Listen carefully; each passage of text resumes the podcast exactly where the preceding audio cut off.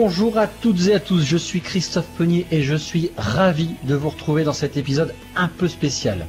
Alors si je vous dis Biarritz, Bruxelles, Montréal, Arras, Seattle, alors non, c'est pas un nouvel épisode de la saison de la Casa des Papels, mais une fusion exceptionnelle de deux podcasts, Visual Studio Talk Show et DevApps, pour vous donner le meilleur débriefing de cette build.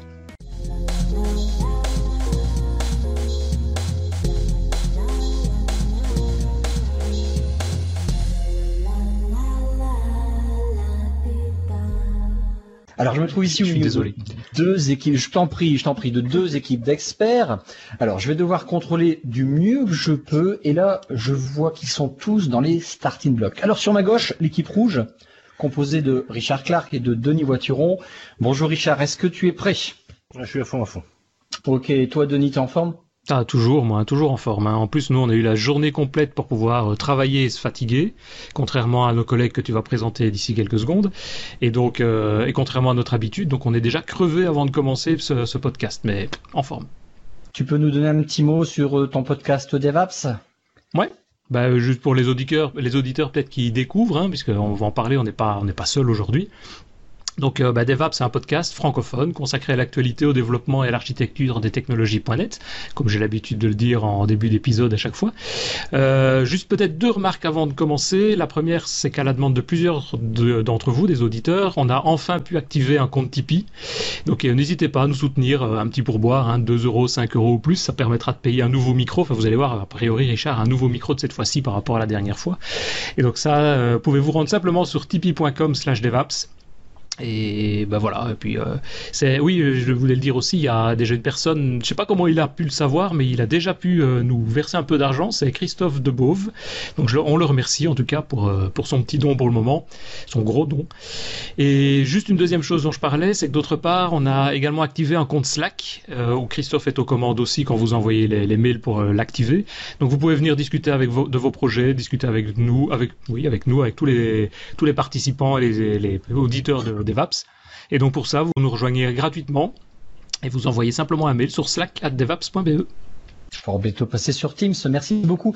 Euh, je me tourne maintenant vers l'ouest avec l'équipe bleue. Je dis bleu, c'est parce que je pensais au drapeau.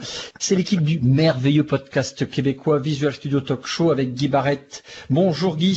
Hey, salut, comment ça va? Ben ça va super bien. Ça fait, je t'ai pas vu depuis deux ans parce que la dernière fois que je t'ai vu, c'était oh, ou trois ans, c'était au Summit, MVP Au Summit, Summit, à. Seattle. Ouais. Euh, et puis j'ai vu que tu as rencontré Denis au dernier. J'ai vu les photos passer. Ben oui, absolument. Ouais, ouais. Euh, J'espère que vous avez euh, pratiqué votre euh, votre bon parler québécois.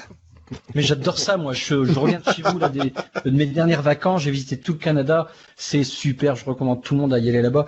Et euh, faut. alors, par contre, la bouffe, là, j'en peux plus. Votre bouffe, c'est infernal, infernal. Et enfin bref, Je Euh, l'accent seulement qui était difficile?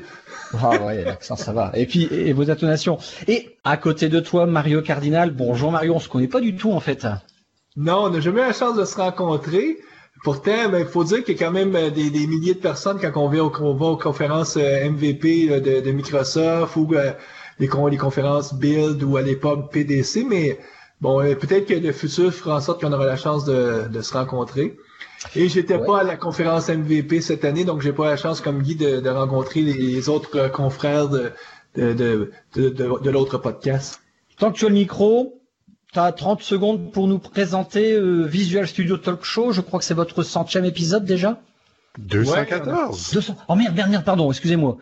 Autant pour moi. Bah, je suis arrivé au centième alors. tu peux nous en parler un petit peu? T'as encore du boulot à suivre. hein. Oh bah écoute, moi je suis... on, on- on est en train de, de faire notre quatorzième saison de, de podcast. euh, euh, donc, il y a très longtemps, euh, à l'époque où est-ce que .NET Rock euh, débutait, donc dans les années 2002-2003. Ah bah c'est Euh, pour ça que je suis pas encore mis au .NET. moi, ça n'existe pas encore au niveau du centième. Vous êtes arrivé au VB6 là.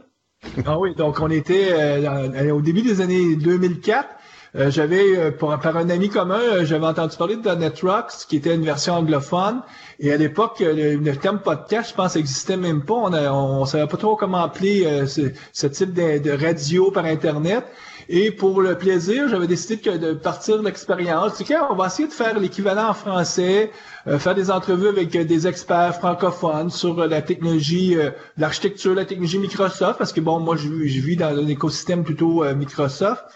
Et euh, le premier invité qu'on a euh, qu'on a invité, euh, c'est que j'ai invité, c'est Éric Côté qui par la suite est devenu co-animateur. Je me suis rendu compte qu'il y avait un co-animateur, c'était plus plaisant. Et notre second invité était Guy Barrette. et à l'époque, Guy, je sais pas si tu viens, c'était quoi le sujet, mais c'est une technologie qui n'existe plus du tout maintenant aujourd'hui. C'est pour vous dire comment les choses. Ouais, les choses évoluent rapidement, ouais. Et, ben, Guy, tu as de fil en aiguille, mon Guy s'est joint à nous euh, deux ans après, puis là, ça fait maintenant 12 ans que Guy est co-animateur avec moi. Et puis Guy, j'ai entendu que tu as Azure Rocks, euh, une chaîne YouTube que tu as commencé il y a pas longtemps et tu as dépassé les centièmes. C'est pour ça qu'il y avait les centièmes, parce que tu espérais. Eh oui, oui, j'ai lancé ça euh, dernièrement. Il y a, en fait, il y a quelques mois, j'ai peut-être une 25 petites vidéos à date. En fait, c'est des petites vidéos très courtes là, de entre 4 et 8 8 euh, minutes sur euh, comment accomplir une tâche super précise. Donc, euh, je vais pas, je m'étends pas là. c'est vraiment sur sur quelque chose de précis. Puis, je viens de dépasser les 100 abonnés. Là, je suis tout, je suis tout, je suis tout excité. Là. Et puis, j'ai une première vidéo là qui a dépassé les 1000 visionnements. Là, donc, ah encore une fois là, je peux pas, je peux, je peux pas me retenir. Là, je suis, je suis fou. Moi, je comprends, je comprends. T'es so excited. C'est, c'est excellent. Exact. Bon, écoutez, je vous propose c'est de commencer un petit peu. Ou juste avant, on va pas un peu parler de cette build. C'est la huitième édition sous ce nom. Alors je présume sous ce nom parce que auparavant c'était Mix et euh, PDC. Euh, qui, toi, Mario, tu as participé, je crois, au, à un des PDC. Le dernier est en 2010. Je me trompe peut-être ou 2009, je ne sais plus. J'étais même. Euh, je crois un des premiers PDC, c'est en 1998 ou 99 où euh, Microsoft annonçait euh, ASP, euh, ASP.NET. Donc, la, vision à l'époque où est-ce qu'il y avait qu'on on serait capable de faire du mobile et du web, tout dans... Donc, une vision qui n'a pas tenu la route, mais... mais c'était Scott Guthrie qui, faisait la présentation. Il était tout jeune à cette époque-là, mais déjà, il portait un chandail rouge quand il a fait sa présentation. Donc ça, ça nous, encore là, ça nous rajeunit pas. On parle, euh, on était, même pas dans le 21e siècle, on était à la fin du, c'était Orlando, puis après ça, ben, euh, nous, moi, c'était une religion. À toutes les PDC, j'allais parce que essentiellement, c'est là qu'on apprenait euh, des vraies choses, des choses techniques. Puis il faut se rappeler à l'époque que l'internet était moins présent qu'aujourd'hui, la vidéo. et bon, Mix a, pris le relais à un moment donné parce que Microsoft voulait se rapprocher de la communauté web. Euh, pendant trois ans, quatre ans à peu près, Mix et euh, ensuite euh, PDC qui, qui existe dans son forme, dans le format qu'on connaît depuis maintenant six ans, huit ans, quelque chose comme ça. C'est la huitième édition. Bon, bah, écoutez, merci. Je vous propose maintenant bah, donc de dérouler chronologiquement le film de cette build, enfin des annonces qui ont été faites au keynote, euh, et je vous laisserai réagir ou pas selon les sujets. Ça vous va? On peut partir comme ça? Allons-y. Alors, Côté timing, c'est très serré, ça va être sportif. nous avons retenu dans le documentation, nous cinq, 24 annonces qui ont été faites et sachez qu'il y en a beaucoup plus. On aurait pu s'attarder beaucoup plus longuement. Euh, si on veut tenir ça en une heure, il faut calculer qu'il y aura deux minutes par annonce. Donc ça risque d'être un petit peu chaud. Euh, donc euh, voilà, on m'a prévenu que Mario, ça va être le plus dur à, à tenir. Alors commençons. La première note, a bien entendu été faite par Satya Nadella, le CIO. Mais Richard, je vois que tu lèves déjà la main. Qu'est-ce qui ne va pas? Oui, je vais faire mon, mon grognon de service. Euh, je sais pas si moi ça s'est fait. Oui, je sais pas si vous avez suivi vous en, direct le, euh, cette première keynote. Euh, quand on voyait cette keynote, on avait un petit bouton en bas à droite qui permettait de voir la transcription en, anglais et on avait même la possibilité de la voir euh, en, en français. Donc euh, bon moi pour essayer de suivre comme euh, un petit peu plus facilement cette keynote, je me suis dit bah je vais regarder ce qu'il y a comme euh, enfin je vais regarder cette traduction en, français pour pour mieux suivre.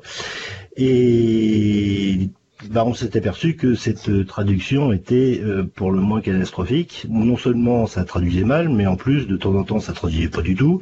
Et on avait un décalage des fois de 5 minutes entre le moment où on avait le texte qui correspondait à peu près à ce qu'on avait à l'image.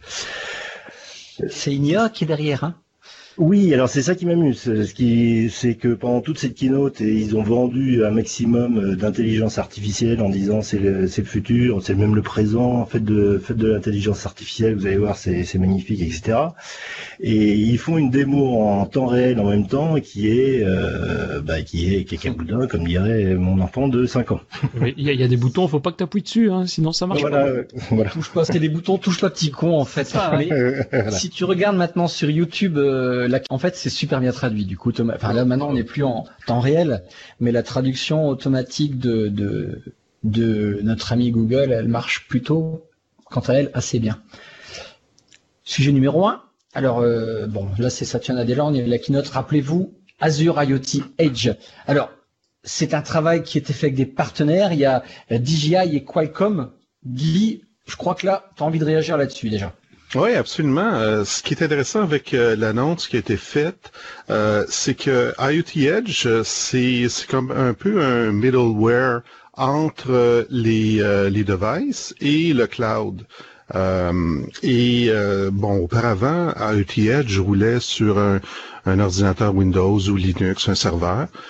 donc les, les différents appareils envoient de la télémétrie à Edge qui lui l'envoie vers euh, vers euh, vers Azure. Ce qu'on a annoncé, c'est que IoT Edge euh, pourrait rouler dans un container directement sur sur des devices. Donc, on nous a montré une caméra intelligente. On nous a montré aussi un drone. Et ce qui est intéressant, c'est que, par exemple, le drone analysait la, la avec une vidéo des, des tuyaux pour voir s'il n'y avait pas des anomalies.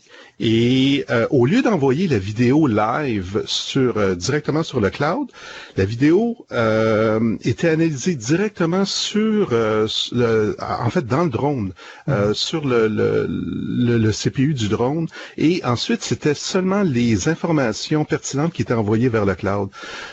c'était assez révolutionnaire, je pense. Ouais, c'était impressionnant quand même. Hein.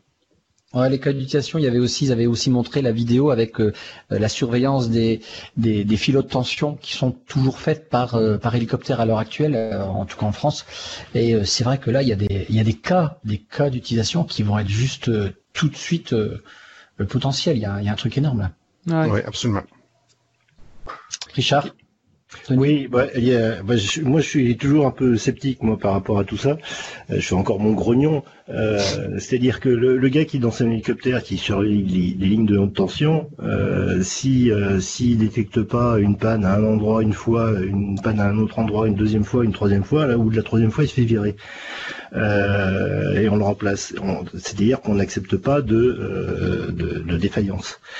Je ne sais pas comment ça peut se passer avec euh, des, appareils qui sont dirigés par l'IA. Euh, est-ce qu'on aura le même niveau de, tolérance? Euh, Il n'y a qu'à voir par exemple pour les, automobiles autonomes. Là, il y a eu déjà deux accidents et tout de suite c'est la révolution en disant attention, on veut, on veut zéro accident. Alors que tous les jours dans la, dans la rue, les gens il y a des millions de, il y a des milliers de morts par, par mois dans le monde à cause de l'automobile.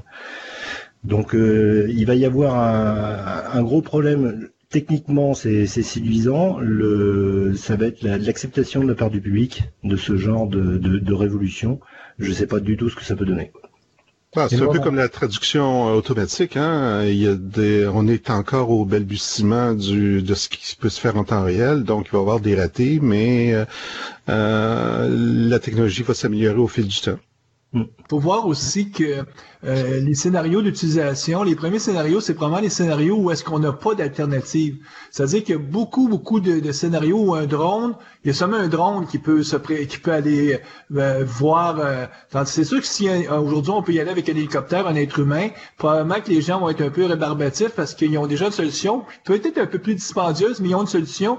Mais il y a tellement de scénarios où il n'y a pas de solution qu'ils vont se dire ben, entre rien et quelque chose qu'on n'est pas sûr, essayons euh, la technologie et là après à l'usage peut-être vont se rendre compte que c'est vraiment efficace et ça fera ses preuves donc euh, euh, il y a un gros marché pour les drones. C'est, un marché potentiel. C'est pas pour rien que Microsoft veut être présent. il y a de l'argent à faire dans ce marché-là. Hein? Ouais, ouais, ouais. en restant au niveau des caméras, en parlant du drone, la deuxième annonce qui a été faite est ma foi assez intéressante et mes yeux d'un seul coup ont, été gros. C'est Microsoft va réutiliser en fait Kinect. Alors qui sait qui souhaite nous en parler? Qui a déjà peut-être une Kinect? Mais alors surtout là, qu'est-ce qu'ils apportent? Qu'est-ce qu'ils vont utiliser en fait au niveau de la technologie Kinect? Bien sûr, on est au niveau d'Azure. Le projet Kinect en Azure. Denis, Mario, il y a Richard, Guy, il n'y a rien? Non. Moi, j'ai, ouais, juste le projet, j'ai pas bien compris à quoi ça pouvait servir Kinect dans Azure, mais c'est peut-être pas simplement pour moi, donc euh, c'est pas, ça m'a pas moins emballé plus que ça. Mais c'est une info comme une autre qui passe. Ben, je, suis dans la même situation. Mon premier réflexe, ça a été de me dire pourquoi? À quel est le scénario d'utilisation euh, pour prendre Kinect pour saisir l'information qu'on envoie sur Azure et Azure après ça en utilisant l'intelligence artificielle. Mais c'est quoi le scénario euh, puis je pense que Microsoft n'a pas un scénario euh, concret où ils peuvent faire de l'argent. C'est pour ça qu'ils le mettent dans l'open source, puis ils disent, mais on va le rendre disponible en espérant que les, la communauté vont peut-être trouver des scénarios où là, il y aurait quelque chose à faire, mais je pense que... C'est très lié au drone. Hein. Euh, de toute façon, le Kinect, c'est quand même un, super capteur enfin un ensemble de capteurs qui est super puissant et puis du coup vu que ça a été mis un peu de côté je pense que là l'idée était est assez intéressante de le ressortir ce, ce device. Et en fait, je pense qu'ils nous ont pas présenté une démo euh, assez percutante euh, à ce niveau-là. Il n'y en a pas eu hein, de démo avec Kinect. Ouais. Déjà. Ok. Peut-être qu'ils ont des devices à recycler. Ils ont du stock. oh là là là là là là là là. Je suis grognon aujourd'hui. C'est bien.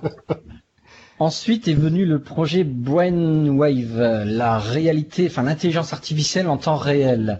Alors j'ai un peu creusé le sujet, vous en parlez, c'était assez costaud, mais euh, je vais vous dire quoi. Alors l'IA, c'est vrai que c'est le cœur de l'activité maintenant chez Microsoft et, euh, Satya, il nous dévoile ce projet Brainwave. Alors je vais vous mettre en appétit. Le projet Brainwave, nous en avions déjà entendu parler cet été euh, dans le blog de Microsoft Research, mais dorénavant c'est enfin disponible en preview sur Azure. Alors c'est une intelligence artificielle en temps réel, c'est-à-dire le traitement des requêtes est aussi rapide euh, est traité euh, aussi rapidement qu'elle le reçoit. Pour ça, en fait, Microsoft, il utilise une technologie appelée FPGA. C'est ce que disait en fait Satya, mais euh, comme ça, moi, j'avais rien compris, j'ai creusé après. Alors, c'est Field Programmer Gateway. En gros, le FPGA, FPGA, je veux dire en français, c'est un circuit en silicium reprogrammable. Alors, c'est pas les EPROM à l'époque, ça doit être autre chose. Vous pouvez configurer ce circuit afin de mettre en œuvre des fonctionnalités matérielles personnalisées sans jamais avoir besoin en fait du, fer à souder. Alors les FPGA sont totalement reconfigurables et peuvent euh, adopter instantanément une nouvelle personnalité. Euh, si vous recompilez euh, votre configuration, eh bien le circuit s'adapte. Contrairement aux processeurs traditionnels, les FPGA sont vraiment des technologies qui fonctionnent en parallèle de sorte que plusieurs opérations de traitement différentes euh, ne se trouvent pas en concurrence pour utiliser les ressources. Alors, en utilisant les FPGA, l'équipe de, de, ce projet OneWave a pu utiliser les DNN. Alors, c'est le Deep Neural euh, Network, le réseau neuronal profond comme des microservices hardware. Donc c'est très très poussé. Ça veut dire que d'ici peu, en gros, Microsoft va être capable de télécharger votre mémoire, votre ensemble, votre cerveau en fait, et de le mettre dans un ordinateur. Alors ce que je dis cette dernière fois, c'est assez rigolo, mais clairement, euh, c'est un peu là-dessus. Faut pas oublier que, petite parenthèse, Paul Allen, en 2009, il investit 50 millions de dollars dans une société qui s'appelle Boeing Service, je crois, et donc là, c'est ils mettent un paquet parce que je crois que l'avenir euh, c'est dans l'intelligence artificielle et là c'est un très gros projet. Est-ce que quelqu'un voudrait ajouter quelque chose à ça? Ok, merci, je vous endormis, claque pas. Ce qui est intéressant, si vous regardez, on parle de build et pour l'instant, on parle de Azure, intelligence artificielle. Donc Azure qui est, qui est la, vache à lait pour chez Microsoft pour faire des, des revenus et l'intelligence artificielle qui est vraiment la nouvelle plateforme euh, FPGA. Un peu comme euh, tu sais, à la fin des années 90, on disait faut aller vers le web, c'est le web et le futur. Maintenant, ce qu'on nous dit, c'est que la nouvelle plateforme, c'est l'IA. Donc, c'est l'intelligence artificielle et on, on, nous on nous fournit même maintenant des infrastructures matérielles super efficaces comme le FPGA. Et euh, ça en dit beaucoup sur... Euh, il y a même un, titre où je disais où, que, que, Microsoft cherchait à convaincre tous les développeurs qu'ils doivent maintenant devenir des experts en IA. Et euh, donc de cesser d'apprendre à programmer en C Sharp et de se lancer sur euh, à programmer tout ce qui est la, le IA, ou en tout cas à configurer le IA parce que à, les, entendre le, keynote, c'est le futur est là. Euh, bon, tout peut être discutable, mais... À ce que tu dis, on j'en parlerai à la conclusion, mais je retiens ce que tu as dit parce que j'ai un truc à, à, parler de ça, mais en conclusion. On continue. Le quatrième sujet, euh, c'est un mariage, en fait, finalement. Nous avons assisté à un petit mariage parce que maintenant, Cortana aime Alexa. Alors, qui est l'homme, qui est la femme? Euh, C'est vice-versa aussi, hein Ouais. Qui, Denis, tu souhaites peut-être aborder le sujet euh, non? Pas spécialement. C'est vrai que ça peut surprendre d'un côté, puis d'un autre côté, c'est vrai que quand on creuse un peu, euh, Cortana est peut-être plus axé tout ce qui est euh, avec de la connaissance, je vais dire plutôt métier, business, euh, avec toute l'infrastructure que Microsoft a ce domaine-là, alors qu'Alexa est beaucoup plus peut-être dans le domaine grand public avec bah, Amazon derrière et toute la, la suite qu'on peut retrouver. Donc lier les deux, ça, moi je pense que ça peut apporter quelque chose. Je vois pas encore trop maintenant en pratique comment ça va pouvoir se mettre parce que je vois pas qu'il y en a un qui va lâcher le, le système et l'intégrer dans l'autre. Donc le mariage en question, je sais pas comment ça va se passer. Euh, on va pas sur Amazon, on va pas dire Alexa, appelle-moi Cortana ou l'inverse. Donc après ça c'est l'aspect pratique des choses, mais dans la logique et dans l'utilisation, je me dis que ça peut être intéressant de, de voir comment ça va se passer et que ces rapprochements, à mon avis, peuvent être en tout cas utiles. Bah, et je suppose que derrière ils regardent aussi toute la concurrence, notamment avec Google, et qui veulent bah, pas rester à la traîne à moindre frais entre guillemets dans ce domaine-là, quoi. Ben, ce que j'ai compris, c'est que euh, en utilisant Cortana, on peut démarrer Alexa, puis vice-versa. Donc, euh, quand on utilise les deux, on, a le meilleur des deux mondes, finalement. Ouais, mais, c'est ça que je trouve bizarre, quoi. La démo où tu dis euh, Cortana demande à Alexa 2. Alexa demande à Cortana 2. Je trouvais ça un peu... Ouais, c'est ça qui est... comme utilisation. C'est bizarre. Finalement, je vais demander à qui? Bon, laquelle de vous deux est capable de me dire ça?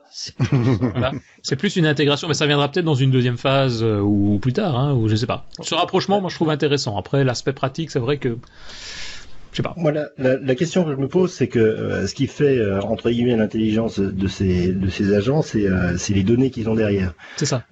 Microsoft, lui, a une politique qui est très stricte à ce niveau-là, malgré tout ce qu'on peut entendre qui fait que euh, ils ont peu de données de la part de l'utilisateur, alors que euh, Amazon avec Alexa, ils ont toutes les données euh, dès que vous allez sur Amazon.fr ou ce genre de choses. Sur vous, ils ont énormément d'informations. Donc la, question qu'on peut se poser, c'est légalement parlant, est-ce que est-ce que Cortana va bénéficier des données d'Amazon? Euh, et, inversement, je sais pas. Je, bon, de toute façon, moi, les agents conversationnels, je vais encore faire mon grognon. Moi, j'ai un, un, Google Home là, à la maison. Euh, bon, à part la musique, il fait pas grand-chose, quoi. ah, il t'écoute tout le temps. Oui. mais, mais c'est vrai. Cette annonce-là hein. fait, fait, du sens dans, dans, la mesure où est-ce que on voit un positionnement très net de Microsoft vers euh, l'entreprise. Euh, et donc qui délaissent euh, le, le, marché du consommateur. Tandis qu'Amazon sont très orientés marché du consommateur. Donc, c'est une alliance naturelle, je pense, entre deux, deux géants qui sont même localisés dans la même ville, à, Seattle. Et c'est une reconnaissance par ces deux joueurs-là aussi que Google a une certaine avance sur les tout ce qui est les algorithmes, en tout cas. Euh, toute l'industrie reconnaît que la, technologie de Google elle est meilleure, même si elle est moins conviviale peut-être qu'Alexa. Euh, c'est c'est l'avantage d'Alexa aujourd'hui, c'est la, convivialité de, de leurs produits. Et euh, donc euh, pour je pense euh, pourquoi les gens d'Amazon sont été intéressés à s'associer avec Microsoft, c'est qu'ils voient poindre le besoin tout à l'heure de l'intégration avec les entreprises et on va en parler tout à l'heure. Le projet Graph de, de, Microsoft est fondamental derrière tout ça, à mon avis. Amazon s'est dit bon, on pourra profiter des données de, de, de Microsoft à travers Cortana. Je pense pas qu'il va y avoir l'intégration des données, ça va être plus euh, comme on, comme on a vu l'intégration au niveau des, chaque, chaque joueur s'occupe de ses propres données, mais travaille ensemble dans la mesure où est-ce que l'objectif final c'est de, c'est de gagner contre Google? Ouais, je pense effectivement que c'est plus cet aspect de mariage d'intérêt qui marche aussi bien dans un sens comme dans l'autre, puisqu'ils n'ont pas les mêmes sources de données et ils sont intéressés par la source de données des autres, quoi. Ouais. Qu'en pense Siri en tout cas? Enfin, ce beau mariage, on verra on verra ce que ce que ça va donner euh, dans l'avenir en tout cas. Et euh, sachant qu'hier a fuité euh, que Microsoft fabriquerait ou ferait fabriquer via un partenaire son enceinte connectée a priori. Mhm. Passons maintenant euh, au niveau de la réalité mixte. Alors deux applications pour la réalité virtuelle plutôt côté professionnel. Euh, l'annonce de Microsoft Remote Assist et Microsoft Layout. Tiens allez au hasard. Oui, en fait, ce sont deux applications pour le HoloLens. Euh, donc une qui permet de faire euh, de l'assistance à distance. Donc euh, je sais pas là, une entreprise où puis on doit on, on doit nous aider à faire maintenir une je sais pas une bouilloire ou quelque chose comme ça là. Quand je parle de bouilloire je parle d'appareils énormes là en entreprise là. Euh, donc euh, c'est une application comme ça. Puis l'autre c'est une application pour euh, faire le design de, de planches, de, de surface ou d'entrepôt ou de surface de travail là finalement d'entreposage. Et c'est deux applications qui nécessitent l'HoloLens. Moi, ce qui m'a sauté aux yeux, c'est l'absence d'annonce de nouveaux, nouvelles versions de HoloLens. Alors, ça fait quand même plusieurs années qu'on euh, roule avec le même matériel. Euh, mm-hmm. euh, On en a quelle version de HoloLens, là Ouais, pourquoi pourquoi c'est si long euh, euh, d'avoir une nouvelle version? Est-ce qu'il y a un problème au niveau du euh, du matériel? Est-ce que Microsoft a atteint un, mur avec le, matériel ou les pièces matérielles qui sont présentement disponibles? Ou est-ce qu'on nous prépare quelque chose de de révolutionnaire? Ou est-ce que, comme bien dans bien des cas, euh, typiquement chez Microsoft, c'est qu'on a été innovateur et puis on va se faire dépasser. Qui a un casque HoloLens autour de la table? Non, avoir non, mais l'utiliser, et, je veux dire régulièrement, avoir quelqu'un qui que je connais qui l'a et qui permet de, le tester, oui. Et c'est justement ça. Moi, quand, quand Microsoft l'a vendu en bêta test aux développeurs euh, il, y a, il, y a, quelques mois, quelques années maintenant, ben, c'était dans l'idée d'avoir quelque chose de de mise en production, de, de, de disponible de disponible pardon d'ici quelques mois après cette première sortie. Et c'est vrai que jusqu'à présent on n'a rien attendu alors que je pense qu'il y a énormément d'entreprises qui sont mais vraiment demandeuses de même dans l'état actuel des choses quoi. Et mais installer un système en bêta dans une entreprise c'est peut-être pas non plus ce qu'il y a de plus idéal mais pour moi il est largement et oui il y a toujours eu des commentaires euh, la, taille de l'écran enfin de la taille de la vision qui devait être plus large et des choses comme ça. Rien que dans l'état actuel euh, ce que tu expliquais Guy sur le le remote assist donc de pouvoir être assisté quand on se trouve devant un panneau électrique et de dire tiens il y a un problème là je vais appeler quelqu'un et, et on m'aide à le faire et à le mettre en route alors moi je trouve ça super et je connais des, des, sociétés déjà ici en Belgique en France mais qui seraient vraiment intéressées intéressées par ce genre de de, pro, de prototype de projet et de la mhm. mise en place de ce genre de projet mais de manière euh, immédiate quoi et donc c'est vrai que je trouve que là Microsoft rate un petit peu je, ne sais pas ce qu'ils attendent, mais peut-être d'avoir quelque chose qui est l'élément parfait, mais bon, autant peut-être avoir déjà quelque chose dans un premier temps à, mettre à disposition. Maintenant, euh, je sais pas. C'est bizarre. Parce que c'est vrai que le, le, Remote Assist, c'est une application qui avait été présentée au moment où ils avaient lancé euh, HoloLens. Hein. C'était euh. C'était une preview, oui. c'était une preview, mais c'était, enfin, l'idée était là, quoi. Hein. L'idée était là, ouais, tout à fait. Mais dans la manière dont elle la montre maintenant, la manière dont elle fonctionne, enfin, il y a tout, quoi. T'as une sorte de Skype, t'appelles l'utilisateur, on te répond, on te fait des flèches pour te dire c'est là qu'il y a un problème, c'est là qu'il faut le changer, donc, euh, moi, en fait, avant, il fallait coder, euh, coder, il fallait que les sociétés codent eux-mêmes euh, cette application-là, tandis que là maintenant Microsoft l'offre euh, pour euh, pour l'appareil. Mais bon. ça. La clé, la clé selon moi, c'est de remarquer que c'est des produits qui s'adressent à l'entreprise, pas à Monsieur et Madame tout le monde. Tout à fait. Il y a beaucoup d'entreprises qui vont être acheteurs. Hein. Là, ça va, ils vont se dire ah là j'ai maintenant un, code espèce pour me procurer un HoloLens parce que avec Microsoft comme Assist, ben il y a, il y a un business case que tu peux faire ou est-ce que tu as un retour sur l'investissement pour acheter c'est la quincaillerie. Et, et, euh, et, là ça en plus, ça fit avec la nouvelle vision de Microsoft qui nous dit, nous, c'est le marché de l'entreprise qui nous intéresse. C'est plus vraiment le marché du consommateur. Ouais. Ouais. Donc, ils sont dans leur domaine pour ça, moi, je trouve aussi, mais ils, il faut qu'il se lance. Quoi. Euh, ouais, mais c'était peut-être pas prêt finalement euh, la dernière, la prochaine version de l'HoloLens parce que je cru entendre qu'il y a une prochaine qui arriverait. Euh, bah c'est tout. C'est peut-être que c'est pas tout à fait prêt, que ça ne valait pas la peine d'aller plus loin. Si je reprends le fil, euh, juste ensuite euh, sur la scène, ils ont présenté une, mise en scène d'une réunion qui liait l'intelligence artificielle, la réalité augmentée avec HoloLens d'ailleurs, et puis on voyait un petit peu une discussion où l'intelligence artificielle prenait note de tout ce qui se passait en temps réel, avec l'attention de ça, c'est un sujet important. Par exemple, lorsqu'il y avait des déviations de conversation, elle mettait ça de côté en gros. Donc si vous reveniez, donc des trucs assez précis avec aussi de la, euh, des outils dans Office qui étaient pas mal. Je pense que on va passer ce sujet-là. Non, moi je, je, rajouterais juste un truc. Là, la transcription marchait impeccable. Bizarrement. et, encore une fois, c'est une, une proposition pour l'entreprise. Donc, euh, bien sûr, moi, il y, a un message très clair à cette conférence-là. Euh, le marché de Microsoft maintenant est l'entreprise, n'est plus le consommateur. C'est le business. oui. Ça fait longtemps que le consommateur il a été mis de côté, hein, depuis l'annonce de l'arrêt euh, de, tout ce qui est mobile, etc. Quoi. Il n'y a plus que la Xbox et mais Windows effectivement a diminué. Rappelle-toi la, la, dernière restructuration la monstrueuse qui est, qui est énorme au, sein de Microsoft. Euh, Windows est devenu, euh, on a l'impression que c'est plus le premier train et c'est même plus, c'est pas une impression, c'est que. Ouais, mais c'est juste une, c'est maintenant une division parmi tant d'autres.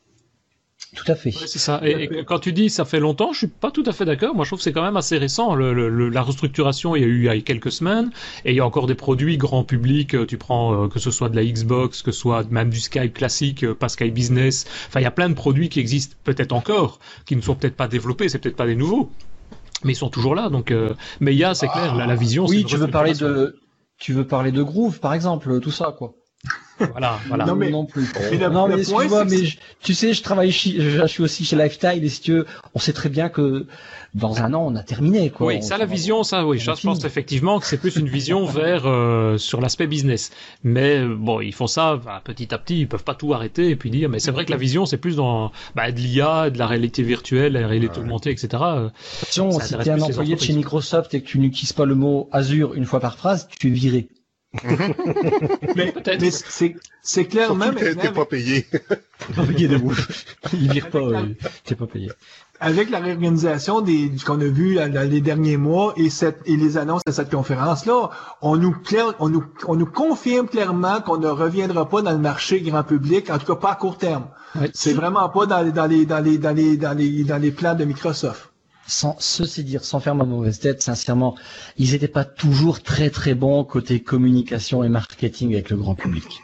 Tout à fait. On pourrait faire un podcast complet là-dessus. Là. Mais bon. Je vous propose de passer à, la suite. Donc euh, la keynote avec Joe Belfior. Donc euh, on va pas s'attarder sur euh, sur ces annonces qui étaient plus autour de Windows parce que on est bien d'accord qu'on s'en fout de Windows. Hein. Euh, non, je plaisante, hein, attention, on s'en fout pas. Donc c'était autour de Windows 10, on a vu des tables, euh, du ça, les sets, euh, etc. Euh, les... Et je pense qu'on va laisser nos confrères de chez lifestyle.fr qui ont d'ailleurs hier soir enregistré euh, et parlé de la build. Et je pense qu'ils sont tardés sur cette partie-là. Et l'épisode est disponible depuis un quart d'heure. En plus, c'est vrai. donc je sais pas si vous... on, va passer à la suite. Je préfère qu'on saute juste au moment où Kevin Gallo est arrivé sur scène. Alors, la première annonce qu'il nous a faite, et moi je la trouve juste géniale, c'est, euh, et sans faire de mauvaise langue, n'y aurait-il pas un petit retour en arrière concernant l'annonce de Xamel Iceland euh, Parce que maintenant, c'est disponible sur... Hmm, Richard Denis Guy Mario, je vous laisse la main? Je ne le dis pas.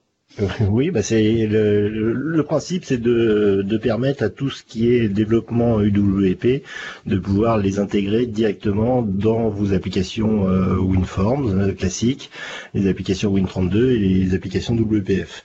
Donc euh, l'argument, c'est de dire vous allez pouvoir bénéficier de du, du Fluent Design à l'intérieur de vos applications, de toute la, la puissance du WP sans avoir besoin de développer des applications spécifiquement pour le store. Ouais, donc ça, c'est génial. c'est vrai que c'est bien parce que, enfin, moi j'avais toujours l'impression que WPF alors que personnellement, c'est surtout dans ce langage-là, quand c'est des applications desktop, on entend, euh, c'est surtout dans ce langage-là qu'on développe des projets, bah, on a l'impression qu'il était un petit peu mis sur le côté depuis quelques, depuis quelques années, quoi, au niveau évolution. Euh. alors WinForm, n'en parlons pas, on a l'impression que Microsoft dit, tiens, il existe toujours, on va continuer à le faire évoluer. Donc euh, moi, je trouve ça pas mal. Ça, ça reste dans ce qu'on vient de dire avec l'entreprise. Hein. Le monde dans l'entreprise continue à vivre avec des technologies bah, qui existent depuis quelques temps. Alors je dis pas que c'est toujours les nouveautés, mais tant que ça marche et que ça marche bien, bah, ok quoi. Je peux faire mon, Pardon, euh, je t'ai coupé. Très bon point. C'est vraiment une, offre pour l'entreprise. Euh, clairement, et Microsoft écoute les entreprises maintenant. Et les entreprises leur redisent, ben nous, WinForms, ça fait partie de notre patrimoine. Qu'est-ce qu'on fait avec? Qu'est-ce que on n'est pas pour les, les mettre à la poubelle dans les applications. Puis Microsoft veut garder les clients, donc ils vont s'assurer que euh, leur, technologie WP s'intègre. on le voit, il y, a, aussi une thématique d'intégration. Intégration avec tout ce qui existe dans l'entreprise. Moi, je pense que Microsoft rêvait que son UWP, en fait, euh, aurait marché à mort. Et je pense, alors je vais pas faire mon Richard ou mon moi-même, parce que là je suis fort aussi, euh, je peux battre Richard parfois. Sincèrement, qui utilise UWP à l'heure actuelle? Franchement, en entreprise, je pense, je peux me tromper, mais euh, le desktop, il est encore à un pourcentage monstrueux. Oui, mais justement, si on regarde UWP, moi je trouve la technologie, elle est plus récente, donc elle est, elle est merveilleuse à utiliser, il y a beaucoup de simplification, mais il y a beaucoup de limitations aussi, quoi. Elle commence tout doucement à disparaître. On a des intérêts, mais les premières versions du WP telles qu'on nous l'a vendu, euh, c'est quasiment, on savait même pas accéder, euh, j'exagère, mais on savait pas accéder au disque dur et, en tout cas, on savait pas accéder à tout l'endroit du disque dur, mais enfin, imprimer des documents, se connecter au réseau, enfin, une société, elle peut pas se permettre ça, comment veux-tu Voilà, on veut une application, ok, ça va nous prendre neuf mois de travail. Euh, qui qui aurait, qui se répartit en UWP pour après dire bon voilà, on va la mettre sur le store, on va créer un store d'entreprise. Déjà là, c'était chiadé. Euh, ah Puis on va vous le pousser comme ça. Mais quelle entreprise aura accepté? Mais euh, maintenant, il commence, WPF, UWP euh, commence à, mieux se porter parce qu'il y a de plus en plus de fonctionnalités aussi, et bah, il commence à devenir nettement plus mature au niveau du produit. Euh. Ah ouais, amazing! On est capable d'intégrer un browser dans un UWP, amazing! Wow, I'm so excited! Ouais, c'est ça. Ce genre de fonctionnalité, bah, c'est intéressant. ce truc. Non mais attends. C'est comme à l'époque le copier-coller qu'il n'y avait pas sur Windows Phone, quoi. Excuse-moi. Donc c'est plus la manière dont ils l'ont vendu aussi. Donc euh, c'est vrai qu'ici, il intégré dans des outils WinForms, euh, WPF, des outils qu'on utilise plus peut-être plus fréquemment avec plus de souplesse, ça permet de continuer à faire vivre ces produits et de se retrouver avec des interfaces beaucoup plus agréables aussi. Ouais, enfin il n'y a pas VB6. Alors, on va. Il faut pas euh, exagérer non plus. Non, je sais, c'est pour rire.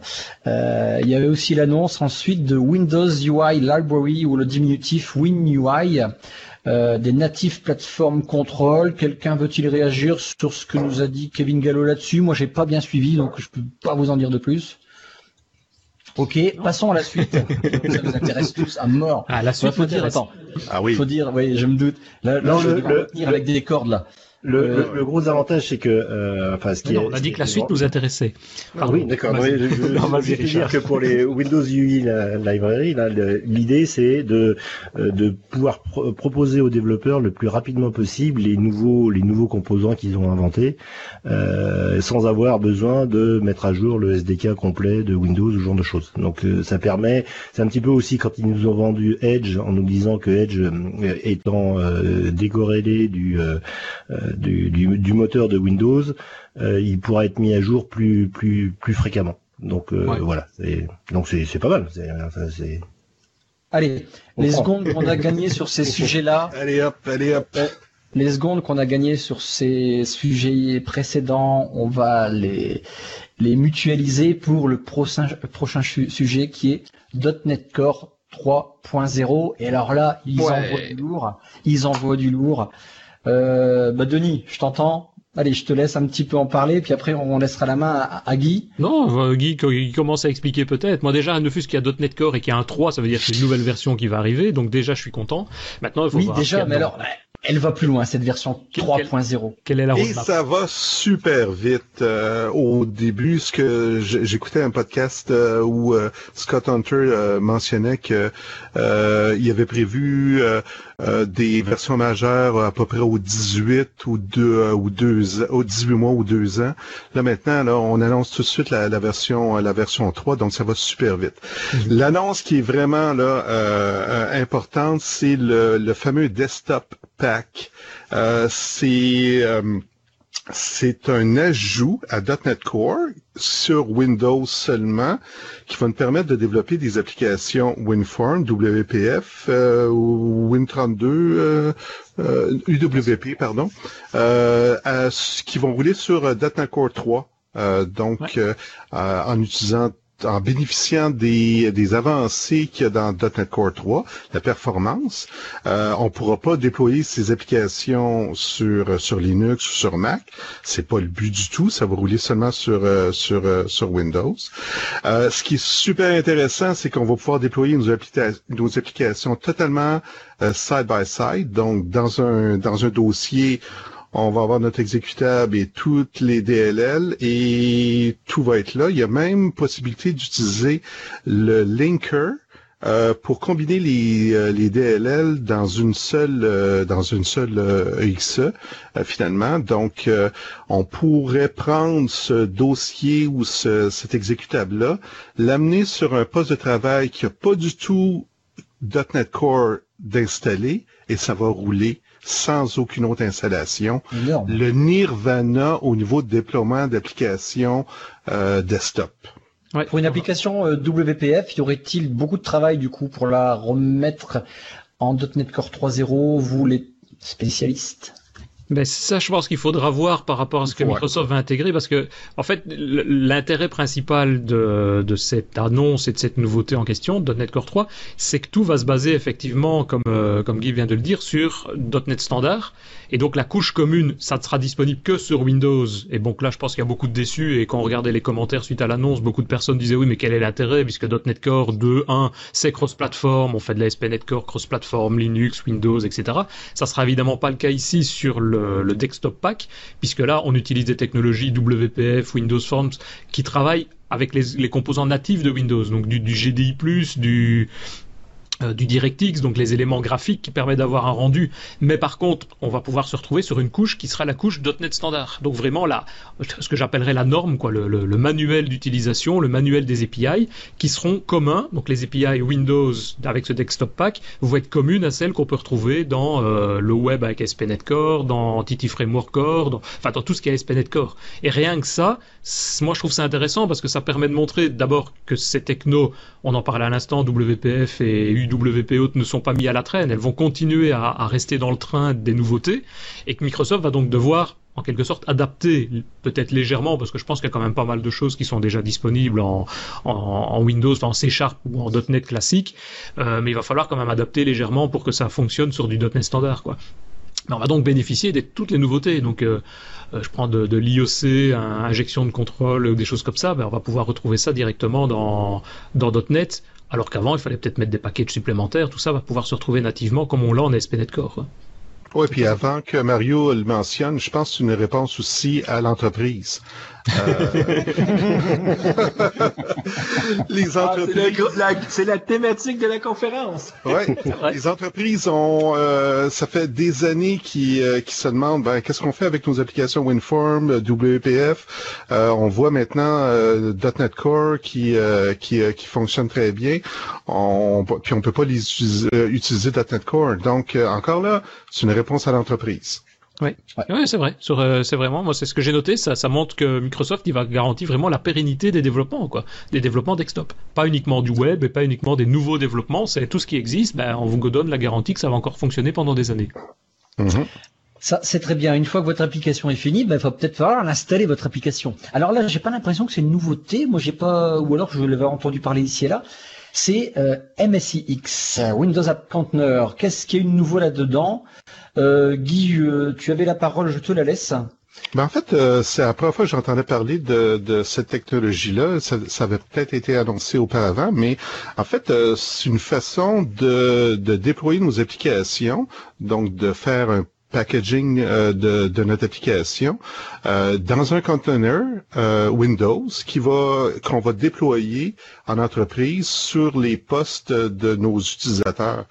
Donc, je pense que c'est majeur à plusieurs points de vue. D'un, c'est la reconnaissance du modèle de container par Microsoft.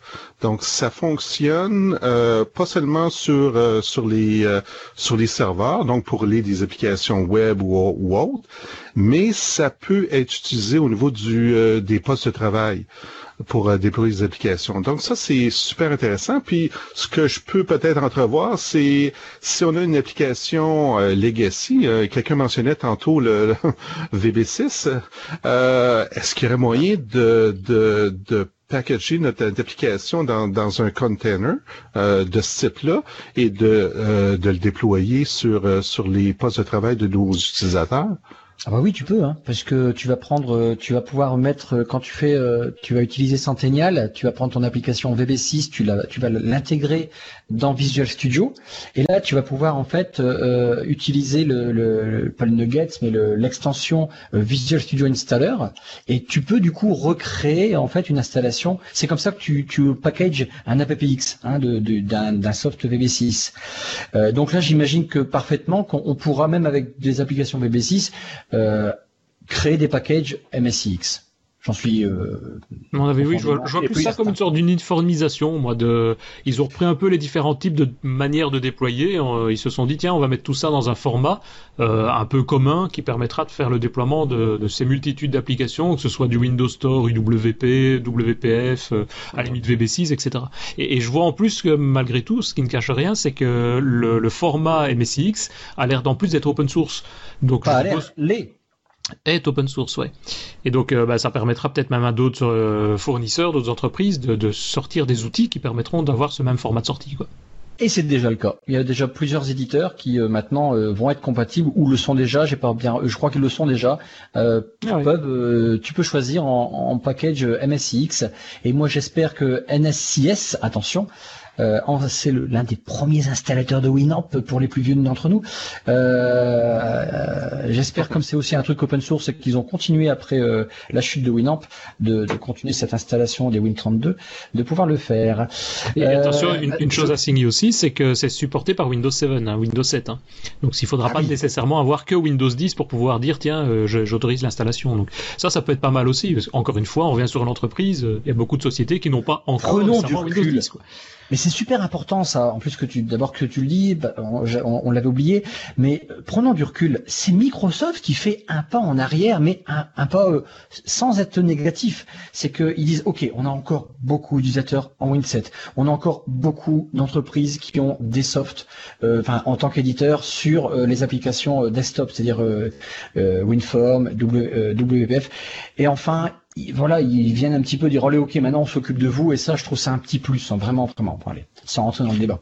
Mhm. Oui, moi ce que je voulais rajouter avant que Mario le dise, c'est que euh, l'un des gros avantages de MSIX, c'est que euh, bah, tu peux imaginer dans l'intranet de ton entreprise de mettre en téléchargement le, le, MSIX de ton application et dire euh, allez-y téléchargez. Vous n'avez pas besoin de passer par le par le Windows Store ou par ou par quelque chose de genre. Et ça c'était un des gros, enfin à mon avis ça a été un des gros freins de de, de la plateforme UWP, c'est que beaucoup d'entreprises disaient bah et maintenant pour mon application, euh, comment je fais? Bah, vous passez par le Windows Store. Mais je ouais, ou un store privé, euh, mais ça à mettre en place, c'était compliqué, quoi. c'était un cauchemar. Ouais. Passons à la suite. Euh, Android émulateur. Alors, qui, qui, qui, qui, fonctionne en fait en Hyper-V.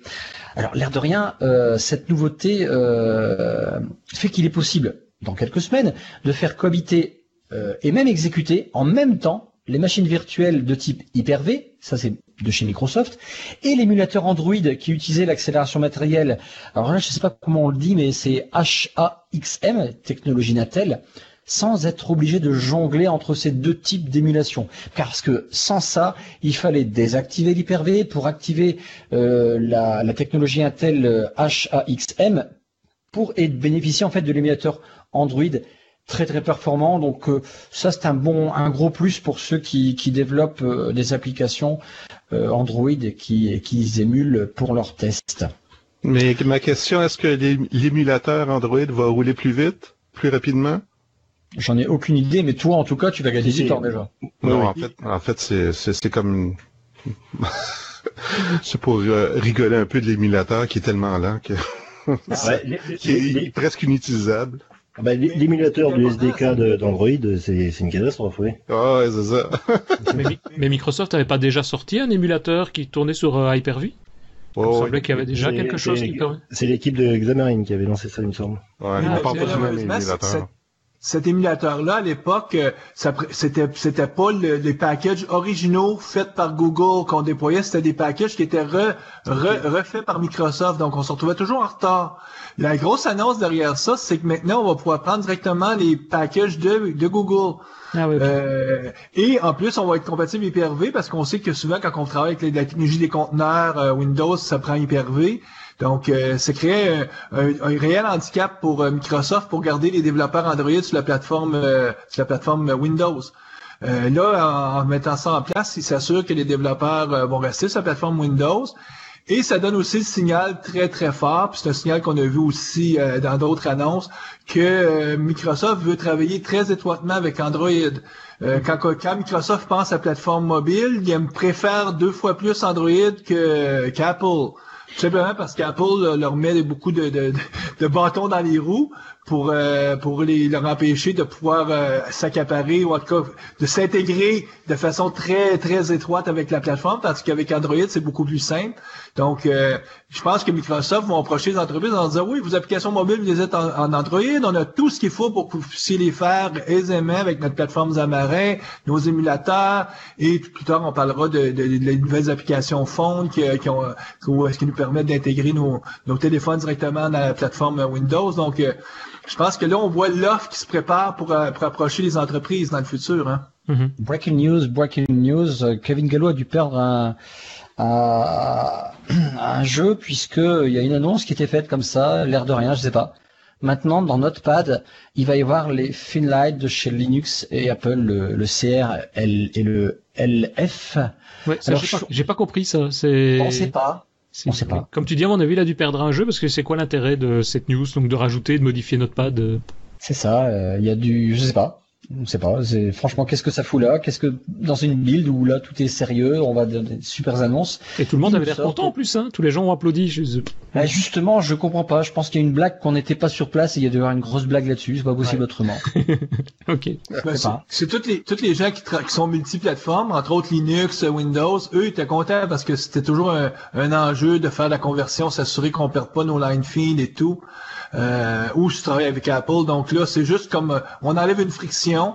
Euh, c'est effectivement, c'est banal comme annonce, mais c'est comme un signal que Microsoft dise, ben, nous allons être les, les, les maîtres qui enlèvent les frictions entre les différentes plateformes. C'est vraiment un des messages aussi, l'intégration. Euh, donc, euh, on n'est pas pro Apple, on n'est pas pro Linux. Nous, on intègre tout le monde et on fait que tout fonctionne bien ensemble. Donc, c'est le message de Microsoft maintenant. Ah, que d'amour, que d'amour.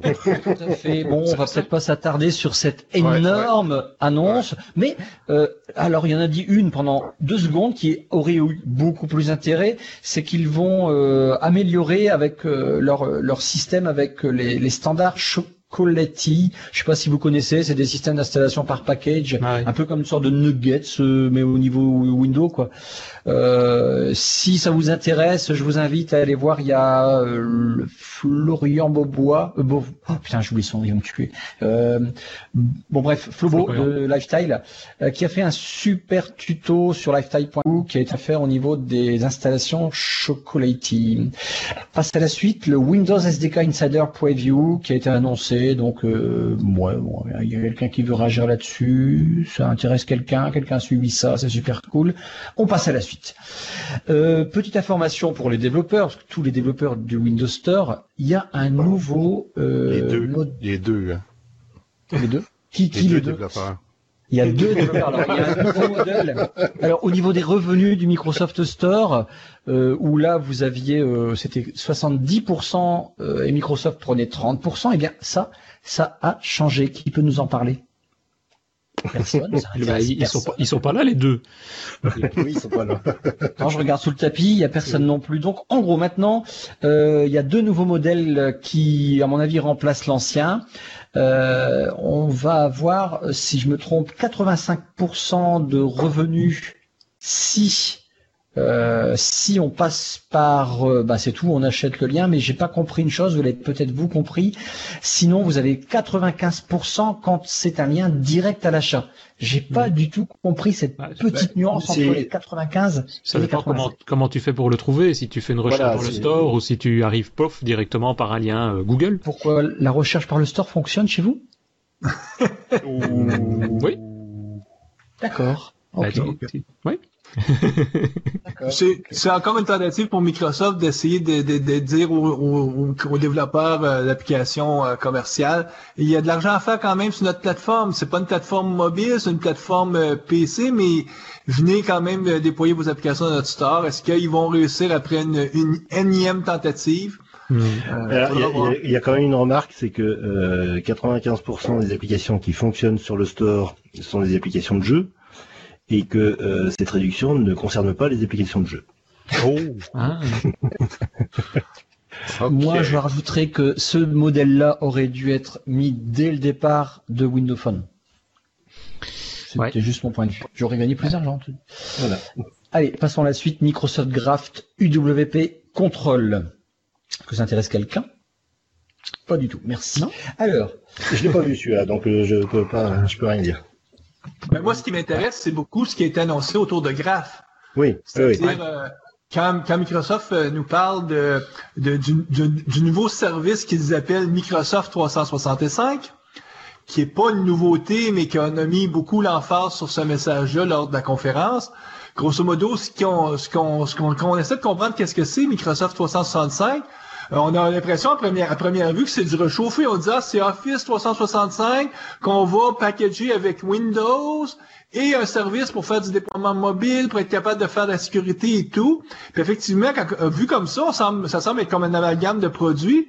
Mais moi, je pense que la clé qui différencie tout, quand tu lis un peu plus, tu vas voir plus en détail qu'est-ce qui est derrière euh, Microsoft 365, qui est un nouveau service que Microsoft va mettre de l'avant auprès des entreprises, c'est essentiellement le Microsoft Graph qui vont leur permettre de collecter des informations sur les entreprises et de revendre après ça des services d'intelligence euh, de, de IA. Euh, donc, il va avoir dans le futur, à mon avis, une panoplie de produits qui vont venir se greffer parce que Microsoft va euh, rendre de plus en plus intelligent. D'ailleurs, la démo qu'on a, qu'on a parlé un peu plus tôt, qui était du, des réunions, des réunions intelligentes, c'est-à-dire des réunions euh, plus efficaces en utilisant l'intelligence artificielle. C'est vers ça que Microsoft s'en va et on voit c'est le type d'offre qu'ils vont offrir aux entreprises dans le futur. Donc, euh, euh, essentiellement, de fournir un, petit contrôle, c'est juste pour que les gens puissent intégrer ça dans leurs applications d'entreprise dans le futur. Oui, je sais pas si on en parlera après aussi, je ne sais plus dans le, flux, mais il y a aussi tout l'aspect, bah, effectivement, échange de données entre le mobile, donc Android et, l'application et le, bureau, le Windows. Euh, bah, tout va passer quasiment maintenant par effectivement par Microsoft Graph quoi. Si on veut partager des données, partager des fichiers, etc. Microsoft Graph, ça a surtout été présenté à la build précédente.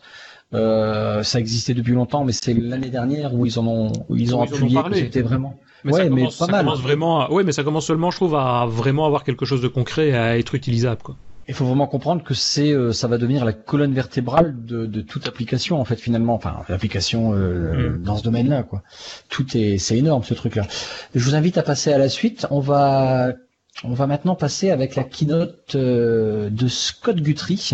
D'ailleurs, je vois que ton logo, Denis, nous dit que tu es fan de son profil. Bah, t'as un polo rouge. Alors. Oui. oui. Grosse annonce. mais c'est pas parce que dès qu'on est rouge, mais je suis fan de Scott Guthrie quand même. Hein. Je sais, je sais aussi, aussi, entre autres. Euh, Visual Studio Live Share. Alors je crois que Richard, tu vas pouvoir toi nous en parler. Ça c'est une, des super annonces à mon avis. Euh, Richard. Oui, non, c'est c'est vrai que c'est assez sympathique et en plus euh, ça a été ça a été annoncé et c'est et c'est déjà disponible. Donc euh, euh, on, bah, on a fait le test avec avec toi Christophe. Donc l'idée c'est de, de pouvoir partager à partir de Visual Studio Code ou de Visual Studio tout court, de partager son projet avec quelqu'un qui est distant et qui pourra interagir directement sur votre projet. Donc c'est pas comme du, du Time Viewer ou, ou ce genre de choses. C'est on, on télécharge véritablement l'application sur, son, PC et on peut faire les corrections en temps réel, euh, rajouter, dire tiens, tu as, fait une, as fait une bêtise à cet endroit-là, il faudrait rajouter euh, tel, tel code, tel code.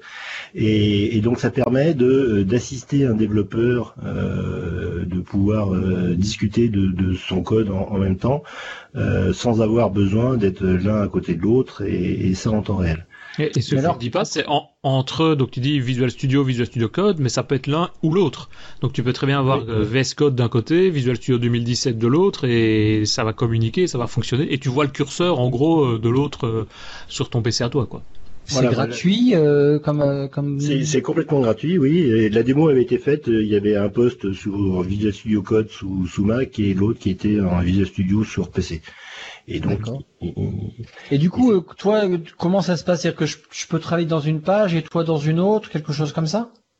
Oui, c'est-à-dire que tu peux. Euh, euh, moi, je vois très bien euh, deux développeurs. Il y en a un qui dit tiens, je voudrais que tu, me dises ce que tu penses de mon code. Est-ce que que tu verrais des remarques dessus On ouvre une session, chacun de son côté, et, et à ce moment-là, on voit comme j'allais dire un petit peu comme dans OneDrive quand on, est en train de corriger un document Word, on voit le on voit le code en temps réel et on peut on peut faire les corrections en, temps réel des deux côtés. Ce qui était rigolo, c'est que tu pouvais toi être dans une page et moi dans une, enfin dans une, bon, une page, hein, une page de code et moi dans une autre. du coup après, euh, c'était assez assez bluffant en fait. Et alors par contre, ça télécharge au fur et à mesure euh, l'ensemble ou ça télécharge toute l'application en même temps? Non, ça, non, ça, ça a l'air de télécharger, télécharger, au fur et à mesure. Bah, et, si tu as une application qui est qui est monstrueuse avec 250 projets, euh, ce, ce serait pas possible. Donc, euh, tu, tu, la première chose qu'il fait, c'est qu'il charge l'arborescence de, de, du, du, projet, et ensuite, au fur et à mesure, quand tu cliques sur un sur un fichier et que tu, tu l'ouvres, bah, il, il télécharge quoi. Ouais, c'est ça, parce que quand tu appelles ton collègue pour dire tiens, est-ce que tu peux pas m'aider sur ce morceau-là, euh, lui, il a peut-être même pas le projet en local, quoi. Toi, tu as tes 250 000 fichiers sur ton, ton guide local, et, etc. Mais lui, il a rien, et il va quand même voir ton projet à toi sans problème. Ouais, ouais. Et alors, tu passes par un browser ou alors tu es dans Visual Studio Code? Il faut avoir un de, de il faut dans dans Visual Studio Code ou dans Visual Studio tout court, il y a il y a un complément à, télécharger, une extension dans Visual Studio Code et puis c'est sur le marketplace dans Visual Studio.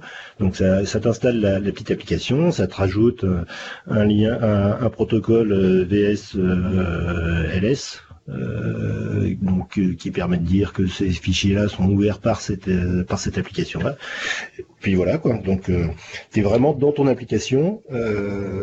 c'est pas c'est pas du c'est pas du streaming vidéo de, du poste du, du client. du poste de, de, de, ton autre développeur, c'est vraiment dans ton Visual Studio, dans ton Visual Studio Code que tu ouvres le projet. Et ce qui est complètement fou, c'est que euh, je peux mettre un point d'arrêt, démarrer l'application, puis la personne en remote euh, va tomber sur le sur le point d'arrêt. va pouvoir examiner le stack trace, euh, toutes les informations là que, que, que j'ai, par exemple, dans mon Visual Studio, puis pouvoir m'aider dans, dans, dans, le débogage de, de mon application. C'est vraiment fou. Là. Comment ils ont réussi à faire ça? Là? C'est incroyable. Oui, parce que même compiler, hein, quand tu compiles le code sur ta machine alors que l'autre n'a même pas l'entièreté du code sur la sienne, euh, bah, je veux dire, toi tu vois quand même malgré tout les différentes étapes de compilation qui passent. Donc je suppose qu'il y a des échanges de, de, de, de, de, consoles, de statuts, je sais pas qui passent, non? C'est impressionnant. Moi je pouvais partager, euh, j'envoyais en live euh, mon application Angular et donc j'avais le port, c'était le port 4200, hein, et du coup je pouvais partager ce port avec Richard. Ouais, et je voyais son application sur, mon navigateur qui était, euh, moi j'avais lancé Chrome, lui il pouvait avoir lancé Firefox euh, ou Edge ou n'importe quoi. Ah oui, tu pouvais avoir le résultat de l'application.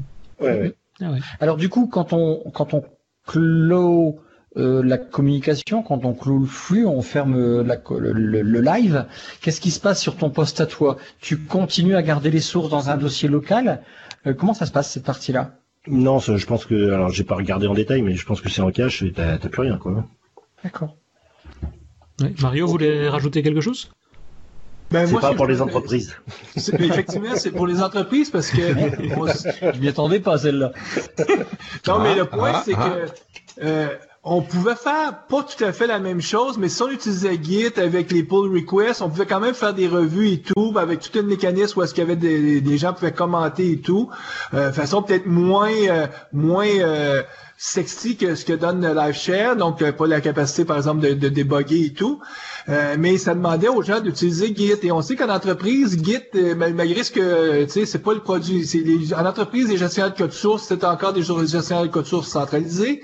Et, euh, et lui, ce produit-là ne demande même pas de gestion de code source.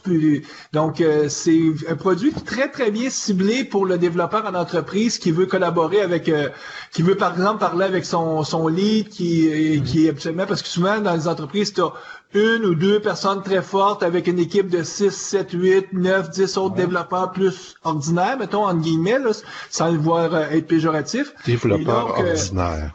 Ouais, il a pas voulu dire, branleur en fait. Ah, ok, ok, ok. Mais le point étant que ben ils, vont, pouvoir aisément rejoindre leur l'expert qui va pouvoir regarder leur code et dire ben il est là ton problème, puis là leur expliquer, puis euh, ou euh, se servir de cette technologie-là à terme peut-être faire des revues de code.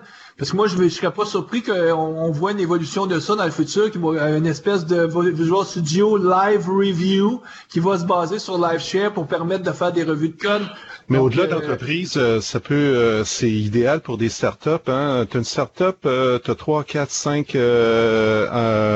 développeurs qui sont tous en remote, travaillent de chez eux. chacun chez eux, ils peuvent. il y a beaucoup de collaboration là qui qui qui peut être faite comme ça. C'est tout à fait génial. Ouais, mais, même, sans être, même sans être vraiment très loin l'un de l'autre, hein, euh, tu, tu, gardes ton poste, tu gardes ton environnement, tu, euh, tu peux continuer à regarder une vidéo en même temps que tu as ton, ton, ton Donc euh, c'est vraiment génial. Ouais. Mais c'est vrai que garder l'environnement, c'est vrai que tu gardes ton thème, les tailles de police de caractère, enfin tout ton environnement euh, est conservé et tu vois quand même le code de l'autre. Donc euh, même dans le domaine de l'enseignement, hein, ça peut être intéressant d'avoir un prof à distance à contacter ponctuellement, quoi. Non, même dans bien. une salle de classe. Ouais, c'est ça. Ouais. Hmm. Ok. Bref, c'est une super news. Alors Mario, tu parlais de GitHub. Euh, qui peut nous parler du coup de cette euh, annonce suivante, l'intégration dans Visual Studio Application Center et de GitHub? Qui c'est qui a un peu suivi cette partie-là? Moi, j'ai suivi ça un petit peu, mais en fait, que c'est intéressant, c'est que maintenant, on va euh, pouvoir continuer l'intégration euh, des tests de nos, applications mobiles. Euh, c'est finalement deux morceaux qui se qui étaient pas connectés ensemble euh, qui sont maintenant donc Visual Studio App Center qui est le système qui me permet de tester en live sur des dizaines, des centaines de, de téléphones, de, de devices différents donc euh, nos applications mobiles, euh, puis le faire euh, lorsque on est en mode de, de um, continuous integration. Donc, euh, donc c'est c'est pas une annonce majeure, mais c'est juste un irritant qui est, qui est tout simplement enlevé. Donc à chaque fois, je fais je fais un check-in de mon de mon code. ben il y a il y a des tests qui peuvent être lancés automatiquement dans App Center. Mm-hmm. Bon, pas révolutionnaire, mais c'est c'est juste un, euh, un irritant qui est, en, qui est enlevé ici. Mais c'est pour Microsoft. Oui, vas-y.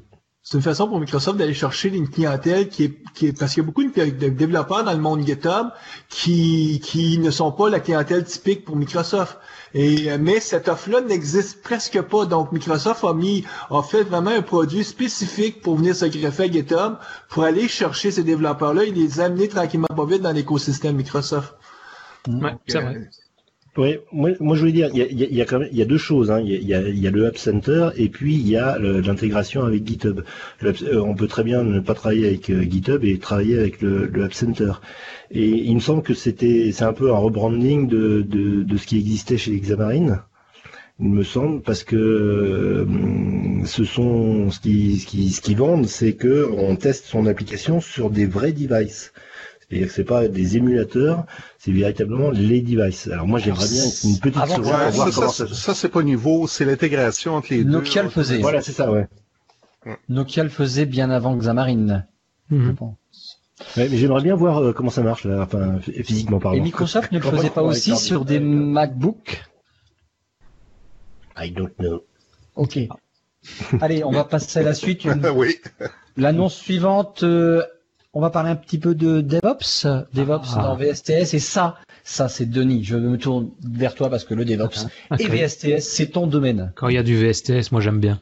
Bah, Euh, bah, tout ce qui est gestion de code, hein, euh, enfin gestion de code, gestion des tâches, etc. Et effectivement, il y a Donovan Brown, euh, donc qui est le principal cloud développeur advocate sur ce sujet-là, qui est venu présenter pendant une dizaine de minutes à peu près les nouveautés. Enfin, une dizaine de minutes lors de la keynote. Et donc, euh, il a présenté en allant tout doucement quelques informations du style, on va pouvoir maintenant directement depuis le backlog, donc on a la liste des tâches qui s'affiche, moi ce que j'appelle la vue post-it, là, avec les différentes cases qui sont les cartes qui sont présentes. On pourra directement faire du branching, donc créer une branche de code. Donc dire à un développeur, tiens, ben voilà la carte que tu dois développer et je te crée une branche dans le code pour pouvoir directement euh, mettre ton code dedans. Ok, pourquoi pas, mais enfin un petit machin, un petit, petit élément en plus. Euh, intéressant aussi, c'est la possibilité maintenant de faire des discussions lors d'une pull request. Donc quand on fait la pull request, ben, on peut comparer le code, on peut regarder, mais pour communiquer, c'était soit de mettre des commentaires dans le code ou soit d'utiliser à la limite des outils séparés. Ici, on va pouvoir directement rajouter un flux de discussion complet avec, euh, je vais mettre des vidéos, des liens vers d'autres euh, sites internet. Des... Est-ce que c'est Teams derrière? Ça ressemble très fort, mais je sais pas exactement si c'est Teams qui est utilisé. Mais effectivement, visuellement, on a l'impression que c'est un petit peu le même style de, de présentation, en tout cas, ouais. Et alors, il y a surtout deux nouveautés importantes, et c'est par ça qu'il est un peu terminé, mais qui sont pour moi ces deux points majeurs. C'est d'abord ce qu'ils appellent le release gates, c'est-à-dire ben, ouvrir des portes une fois qu'on va terminer ou qu'on aura fini, que ce soit bon ou pas, en tout cas d'ailleurs, euh, le déploiement, enfin la création d'une release. Et donc là, c'est, on se demande même pourquoi ça n'existait pas avant. Enfin, ça existait, mais il fallait quasiment le programmer, quoi. Il fallait euh, faire des, des, soit des scripts, soit des commandes pour le faire. Ici, on va pouvoir, par exemple, appeler une fonction Azure lorsque un package euh, aura été créé par le build server en automatique. Donc dès que, le, dès que VSTS aura créé son package, on va pouvoir dire ben, j'envoie une commande où j'exécute une, fonction Azure, ou je communique avec un service externe. Donc on a euh, une dizaine de, types de portes, de types de connecteurs déjà disponibles pour pouvoir faire un peu ce qu'on veut à la, à la, fin de ça. Et alors le dernier point, c'était l'Azure DevOps euh, CI, donc l'intégration continue, mais en la mettant du côté d'Azure. C'est-à-dire pour le moment, quand vous créez des projets et que vous voulez le déployer, dans Azure. En général, ce qu'on fait, c'est que c'est dans VSTS qu'on va créer le projet, et puis quand on a fait toutes les étapes à la fin, on choisit l'endroit où on veut le déployer, et on choisit Azure. Ici, c'est plutôt pour d'autres types de profils, pour moi, c'est comme ça que je le comprends, d'autres profils d'utilisateurs, où c'est depuis Azure qui vont pouvoir rajouter une tâche, comme on ajoute, je dirais, un SQL Server, un website, mais on a un type de module qui est de type Azure DevOps, et si on le choisit, on va choisir le type de langage, le type de plateforme à mettre en place, donc du Java, du Python, du PHP, du Node.js, du Ruby, du Go. Jusque-là, rien du de Microsoft. Et quand même du .NET, parce qu'il faut quand même que ce soit du Microsoft un petit peu, mais donc on a à peu près toutes les plateformes possibles, et on va pouvoir directement les déployer dans Azure, donc on fait le canal inverse. Globalement, à la fin, il va de toute façon créer dans un abonnement euh, TFS, VSTS, il va venir créer un, compte, je vais dire VSTS, pour pouvoir venir le placer directement dans, le, Azure, hein, dans le DevOps. Donc euh, voilà un petit peu les nouveautés sur ça. Donc ça à creuser par après, mais moi en tout cas ça m'intéresse. Merci Denis. Restons un petit peu dans le DevOps avec euh, les Dev Spaces for Azure Kubernetes. Alors ce chenou, je connais rien du tout. Euh, vu que c'est un peu de DevOps, Denis, euh, tu, tu as suivi cette partie-là ou J'ai pas suivi Mario plus. Non, j'ai pas suivi plus cette partie-là, mais qui connaît les Azure Kubernetes Je sais même pas comment on le dit ça. Kubernetes. Kubernetes. Kubernetes. Ah, Guy, Guy, je sens que tu as envie de nous parler de ça là. Mais pas du tout. Mais si. Mais... je m'y connais ah, pas. Mais c'est Mario alors qui voulait absolument tenir euh, cette information-là parce que oh, juste en off il nous disait putain ça c'est mon sujet, euh, je veux absolument que tu m'interroges là-dessus. Mario, on t'écoute.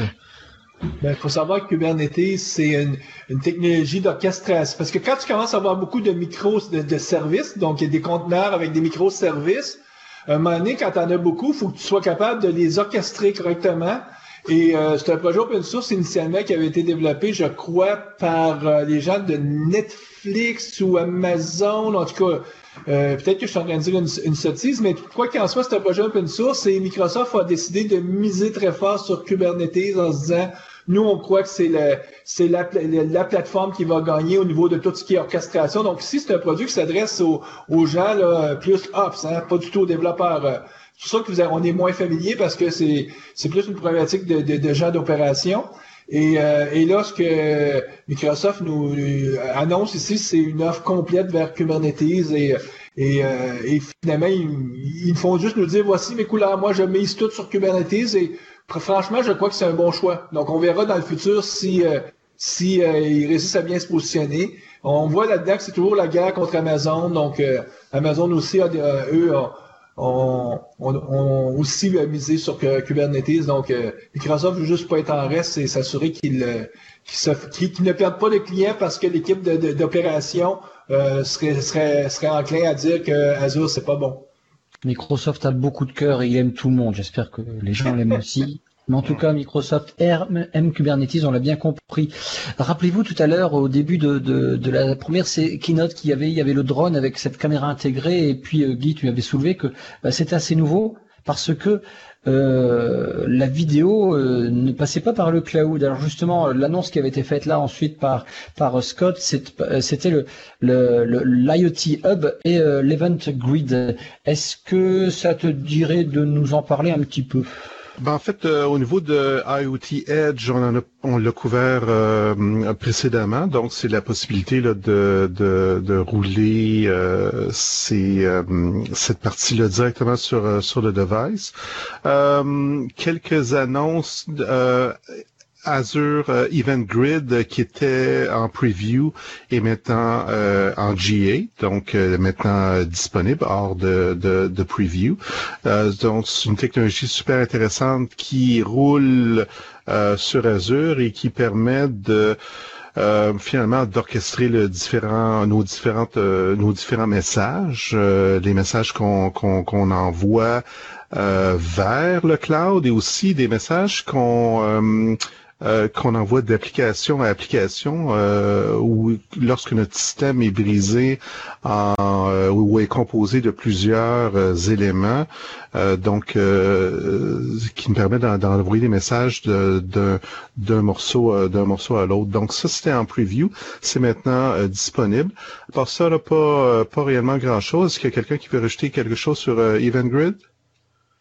Non, moi j'ai pas suivi. Non. C'est bon? Non, c'est les performances quoi. Ça, ça permet de, de, gérer vraiment des, des millions de. C'est surtout pour l'IoT, ouais. C'est des millions d'événements par seconde qui sont capables d'être d'être stockés et gérés quoi. Passons à la suite avec quelque chose qui moi m'intéresserait beaucoup si je devais aller vraiment me pencher sur Azure, c'est CosmoDB. Et là, CosmoDB, ils en ont parlé au niveau des multi-master rights. Alors là, là, je, je sèche aussi parce que c'est des choses qui m'intéressent vivement. Euh, Est-ce que quelqu'un a suivi quelque chose? CosmoDB, c'est aussi une grosse partie que Microsoft investit au niveau d'Azure, en tout cas, mhm. parce que c'est des trucs extrêmement performants. Mais performant et très décentralisé, solide. quoi, très solide. Ben oui, parce que c'est une réplication globale. Donc, euh, j'ai pas suivi cette nouveauté-ci en particulier, euh, mais de manière générale, CosmoDB, ben, c'est des, des bases données qui ne sont pas à la base relationnelles, mais plutôt basées sur des documents de type JSON et autres mais massivement euh, distribué ou répliqué sur euh, bah, quasiment de manière mondiale quoi. Et donc à ce moment-là, ça permet de manière géographique d'avoir des performances qui sont beaucoup plus uniques, mais de devoir gérer derrière bah, toute une série de problèmes quand on doit répliquer ça sur euh, sur trois continents à la fois. Évidemment, c'est pas aussi simple que si on a une seule DB à un endroit. Tout à fait. C'était pas, je pense pas que c'était une news, méga news, mais c'était plutôt c'est une évolution, une fonctionnalité en plus, une évolution. Sachant que CosmoDB, ce qui m'a toujours épaté, c'est leur disponibilité qui est à 99,999%. Ouais. Et là, pas, sur pas sur tous les pas sur tous les sites. Euh, si, sur, justement sur tous les sites. Euh, ah, si. Si, si, ah, c'est ce qui est fort. Est-ce que euh, Visual Talk Show, parce que je sais que nous on l'a pas fait, ça m'intéresserait que nous invitions quelqu'un. Vous avez déjà fait un podcast sur CosmoDB? Oui, absolument. D'accord, mais je suis pas encore arrivé là, je suis désolé, hein. je suis qu'au centième. Il y a pas longtemps. Il y a pas longtemps. Il y a pas longtemps, non, non. Eric Renault nous en avait parlé. D'ici que je vais l'écouter, ce sera peut-être abandonné. Enfin, j'espère pas, parce que les, souvent les technologies Microsoft, c'est trois ans. Hein, c'est ma théorie. Après trois ans, vous pouvez y aller. Avant trois ans, inquiétez-vous.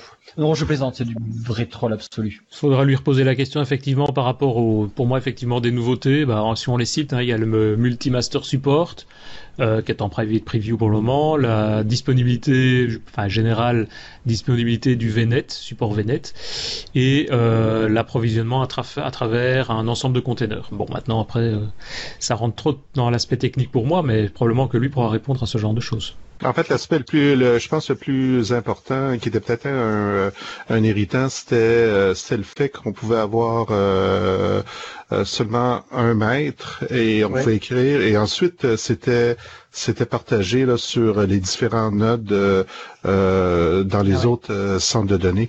Maintenant, ce qu'on va pouvoir faire, c'est écrire euh, sur différents nodes et ensuite il va avoir une, une réplication. Ouais, ouais. Donc, avec tous les problèmes que, que ça, ça comporte euh, la réplication de données. Ça c'est clair. C'est pas simple. Ouais.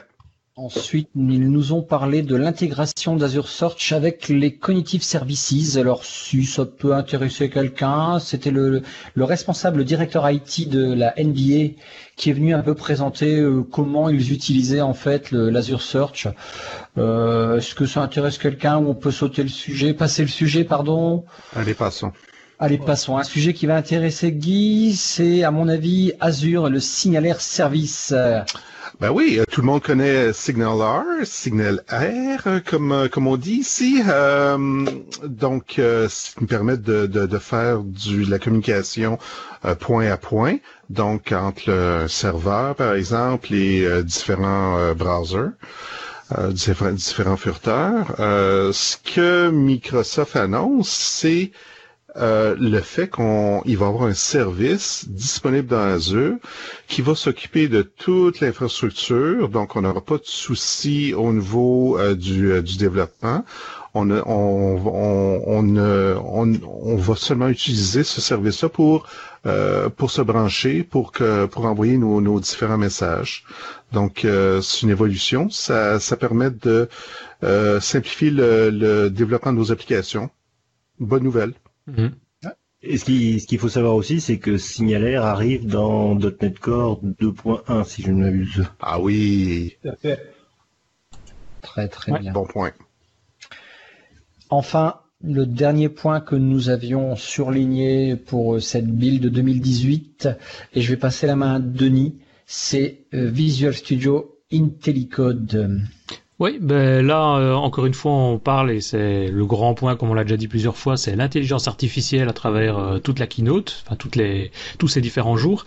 Et ben, ce point-là, moi, je trouvais il était un- intéressant, et surtout la, la démo qu'ils ont effectuée, parce que c'est l'intégration de l'intelligence artificielle, mais dans nos outils de développement.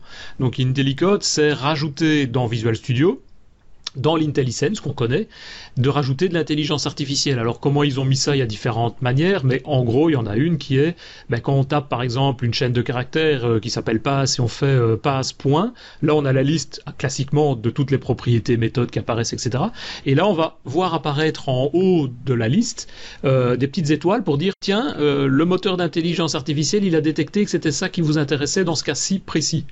Alors évidemment, chercher une chaîne de caractères, on a différentes manières de retrouver des propriétés derrière, mais dans ce cas-là, c'est analysé sur des milliers de lignes de code euh, ou des milliers de codes de- d'après Microsoft, il va nous dire, ben, la première chose, c'est de faire par exemple un NWIS pour dire je vais retrouver cette propriété-là.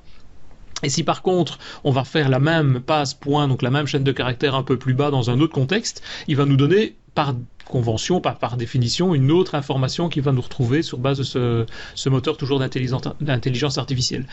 Donc à voir après en pratique comment ça va fonctionner, mais je trouvais sur le principe intéressant de, bah, de rajouter, on va dire enfin de l'intelligence artificielle dans nos développements, dans nos outils de développement à nous, euh, et pas uniquement pour le end user. euh, on va pouvoir remettre ça directement chez nous. Donc euh, c'est une extension apparemment IntelliCode qui va pouvoir être ajoutée dans Visual Studio. Donc je trouve ça pas mal. À tester après évidemment.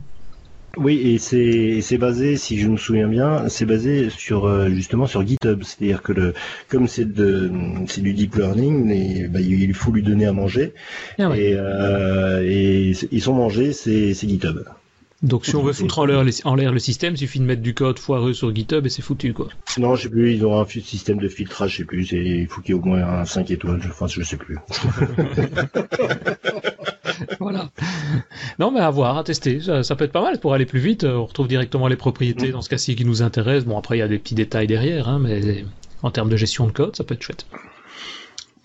Voilà, voilà. Avant, avant de conclure, donc vous imaginez que la build, c'est à mon avis euh, une cinquantaine, une centaine d'annonces. Il y a beaucoup d'annonces qui sont toutes débuffées à la keynote. Il y a plein de sessions en parallèle où euh, il y a d'autres annonces qui sont parfois tout aussi intéressantes. Donc là, on a, on a gardé les meilleurs à notre goût. Il y en a d'autres. On n'a pas parlé de VS Max. On a juste effleuré .NET Core 2. Euh, Blazor, on n'en a pas parlé. Xamarin, on n'en a pas parlé. Euh, TypeScript, etc., etc.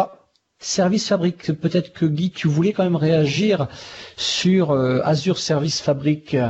Oui, Service Fabric qui est présentement disponible sur Azure, euh, qui est un service euh, infrastructure as a service, donc IaaS. Donc, euh, lorsqu'on qu'on se lance avec Service Fabric, il faut comprendre qu'il faut falloir maintenir nos machines virtuelles, installer les patchs, les updates et tout, ce qui est un irritant, un irritant assez, assez important.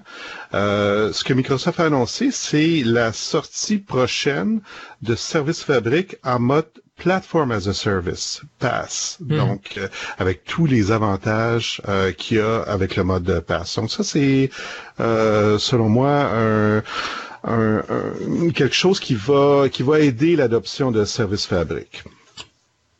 Ouais, intéressant. On a eu un podcast d'ailleurs dans DevApps concernant Service Fabric, donc à réécouter si vous voulez savoir plus de détails de comment ça fonctionne, mais ça peut être pas mal. Avant de conclure de manière générale, il y a quelqu'un qui voudrait parler d'un sujet en particulier qu'on n'aurait pas cité ou un truc de dernière minute qui vous paraît oui, moi il y a juste euh, un, petit truc, euh, c'est tout ce qui est euh, justement avec avec Office et l'intégration des adaptatifs ah, des adaptative cards. cards. Voilà, merci. Donc qui est un standard, enfin ce que c'est un standard open source que Microsoft essaye de, de pousser et donc qui qui est intégré maintenant dans dans Excel, dans Excel, dans dans Outlook et dans et dans Teams également, et donc qui permet d'avoir des des emails interactifs, par exemple. Euh, payer une facture. Payer une, payer, une facture ou ce genre de choses. Donc euh, bon, c'est à voir. Il y a eu également l'intégration de la possibilité de créer des, des, des fonctions dans, donc dans, dans Azure, des, microservices qui sont qui sont appelables directement dans une macro dans Excel. Mais ça, c'est pas mal, ça. Un petit JavaScript, ouais. ouais. voilà. Donc, bon, voilà. Ça, ça peut être pas mal parce que la manière dont, euh, justement, la personne, la dame l'a présenté, et c'est le problème actuellement dans, dans les entreprises, on fait des macros, du VBA et ce genre de choses, ou, même du .NET, mais c'est local, et donc, euh, en termes de centralisation, euh, l'avantage avec Office 365 et Excel notamment, même si c'est un Excel installé, un, un, vrai Excel en dur, le fait de pouvoir faire des fonctions comme ça qui sont utilisables dans un Excel ou dans un Word, ça, ça peut être cool. Ouais, euh, bah, c'est-à-dire que le problème c'est que les, macros de, les macros superbes qu'a développé le, gars, au lieu de les avoir uniquement sur son poste, il va pouvoir les, diffuser à tout le monde. C'est pas forcément une bonne nouvelle. Et je reviens sur les adaptative cards. Euh, je me pose la question est-ce que du coup ça va être compatible aussi avec les applications WinForms, qui aurait un sens dans leurs annonces et dans là où ils vont. Euh, parce que c'est vrai que pour des applications euh, WPF, etc., desktop, ben, ça peut être intéressant de se greffer à la timeline de, Microsoft aussi, tiens. Mhm. Voilà, voilà. Ben, écoutez, on va passer à la conclusion. Euh, d'après vous, on va faire quand même un grand tour de table cette build, est-ce que on va dire que c'était the build, une évolution de par rapport à l'année dernière? Qu'est-ce que vous en avez pensé chacun? Je vais commencer par euh, par bah, bah, toi, Denis. J'entendais que tu faisais. Mm-hmm. Mhm. Qu'est-ce que tu penses de cette build? Qu'est-ce que tu as pensé de cette build? Moi personnellement, je l'ai trouvée intéressante. Je vais pas comparer par rapport à d'autres années parce que franchement, je, ne sais plus s'il y avait plus ou moins d'annonces. Il y a toujours un point qui est délicat évidemment quand Microsoft présente des, choses et des produits et des nouveautés maintenant, c'est que et c'est un, enfin parmi trois points que j'ai repérés, c'est le premier, c'est que beaucoup de choses, pas tout, mais beaucoup de choses, c'est en open source. Alors forcément, quand c'est en open source, ben, avoir un secret de dire on le présente à la build, c'est toujours beaucoup plus compliqué puisque euh, on a souvent des intervenants divers qui vont se mettre dans, ce projet-là. Quoi. Donc euh, pour moi, j'ai trouvé qu'il y avait pas mal de choses intéressantes avec cette notion d'open source. Donc qui est toujours d'autant plus intéressante aussi. L'aspect, on l'a déjà dit et Mario l'a rappelé plusieurs fois aussi, l'aspect entreprise. Et je pense effectivement que c'est la vision de Microsoft de plus en plus, c'est de passer dans ce monde entreprise et peut-être malheureusement pour certains, d'essayer de diminuer l'aspect euh, utilisateur final. Alors est-ce que c'est une raison, hum, je vais dire, financière ou métier qu'on voit actuellement que bah, Microsoft dit bah, on a perdu, entre guillemets, on a perdu la guerre du, grand public, je ne sais pas. Moi, je trouve que ça peut être intéressant et, je dirais qu'à la limite, il revient un peu à ses, à ses, premières années. Quoi. Microsoft a vraiment, pour moi, débuté, enfin c'est comme ça que je le vois, dans ce monde des entreprises. À l'époque, forcément les ordinateurs n'était pas dans, tous les foyers, mais donc euh, on y retrouvait, on avait un système d'exploitation au bureau, on utilisait des logiciels pour faire des développements au bureau et des choses comme ça. Donc ça reste un petit peu toujours la même logique, quoi. J'irai plus loin que toi, je dirais qu'il va même au-delà de l'entreprise. Microsoft se met même derrière certaines entreprises de développement. En back-end d'une entreprise de développement, enfin, peut se mettre aussi à cette position-là. Euh, J'entends par là qu'ils vont, ils vont vers le service. Tout va vers le service. Windows ils aimeraient bien que Windows soit un service à proprement parler et que leur, idéal, je pense, c'est que le desktop soit abandonné au, titre de pouvoir packager, de pouvoir mettre en conteneur tout ce qui est soft et puis qu'on consomment le service de Microsoft. Et ça, je pense que c'est un idéal pour eux, mais je pense ça, mais même, même, du service, mais plus à destination effectivement des entreprises. C'est euh, des infrastructures complètes à destination des entreprises, de, même du Word, de la suite Word, Excel, Office. Euh, ben, je veux dire majoritairement, c'est pour les entreprises, etc. Quoi. Mais je pense que c'est une erreur. Hein. Fondamentalement, moi, je crois que c'est pour du bah, il faut pas abandonner le consommateur comme ils l'ont fait. Je trouve que, mais ils le font pas. Hein, c'est un ressenti. Windows reste là, Windows 10 est toujours là. Mais je trouve que c'est une erreur parfois. Parce Ça, que c'est par rapport à l'existant, oui. Maintenant, bah, ils changent, je pense, euh, aussi par du marché, quoi. C'est une conclusion ou c'est un nouveau podcast qu'on commence Allez, on va passer. Ben justement, Richard, Richard, ton, ton point de vue sur cette build. Bah, euh, moi je dirais, la, la, moi j'étais resté sur l'habitude que la, build c'est la, c'est la conférence pour les développeurs. Euh, si on regarde les, les quatre keynotes, parce qu'il y en a eu quatre en réalité, et la première c'était la vision, de Satya Nadella, bon, c'est pas du tout pour les pour les développeurs, ou plutôt, enfin, il n'y a pas de technique, quoi. Il y a eu la, la partie technique avec euh, Scott Guthrie. Le lendemain, avec euh, Joe Belfior, euh, bah, ça a parlé beaucoup de Microsoft Office, etc., mais il n'y avait pas de technique. Le dernier jour, c'était sur le machine learning, etc., j'ai rien compris. Donc, je pense que en tant que développeur, j'étais j'étais un peu déçu. Euh, maintenant... le métier du développeur change, mon bon monsieur. Oui, mais bah après, ce, ce que ce que je voudrais rajouter, c'est effectivement, ça permet d'avoir une vision un petit peu plus claire sur là où va euh, là où va Microsoft. Euh, et donc de pouvoir adapter un petit peu ce qu'on doit faire derrière. Quoi. Moi, j'ai trouvé que, la build a changé en fait. C'est-à-dire, rappelez-vous celle de l'an passé, sur scène, il y avait énormément de choses. Euh, je trouve qu'il y avait plus. Alors, ils ont plus parlé cette fois-ci. Ils étaient plus seuls ou juste avec tables d'ordinateur.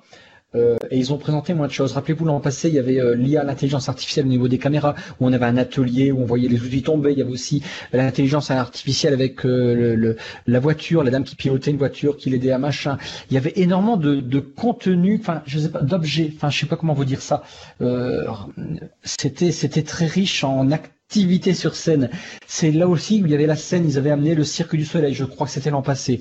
Bref, c'était euh, c'était euh, plus grandiose, plus spectaculaire. Alors après le contenu, euh, autre chose. Hein. Je parle vraiment de l'aspect, voilà, sur scène il se passe des choses, il se passe beaucoup de choses. Cette année c'était beaucoup plus light de ce côté-là en tout cas. Mais bon, c'était vraiment c'est c'était un point de vue. Sinon, j'ai trouvé le contenu Ouais, intéressant, mais une suite de l'an passé. J'ai l'impression que si l'an passé c'était la 1, là on est en 1 plus, quoi. Voilà.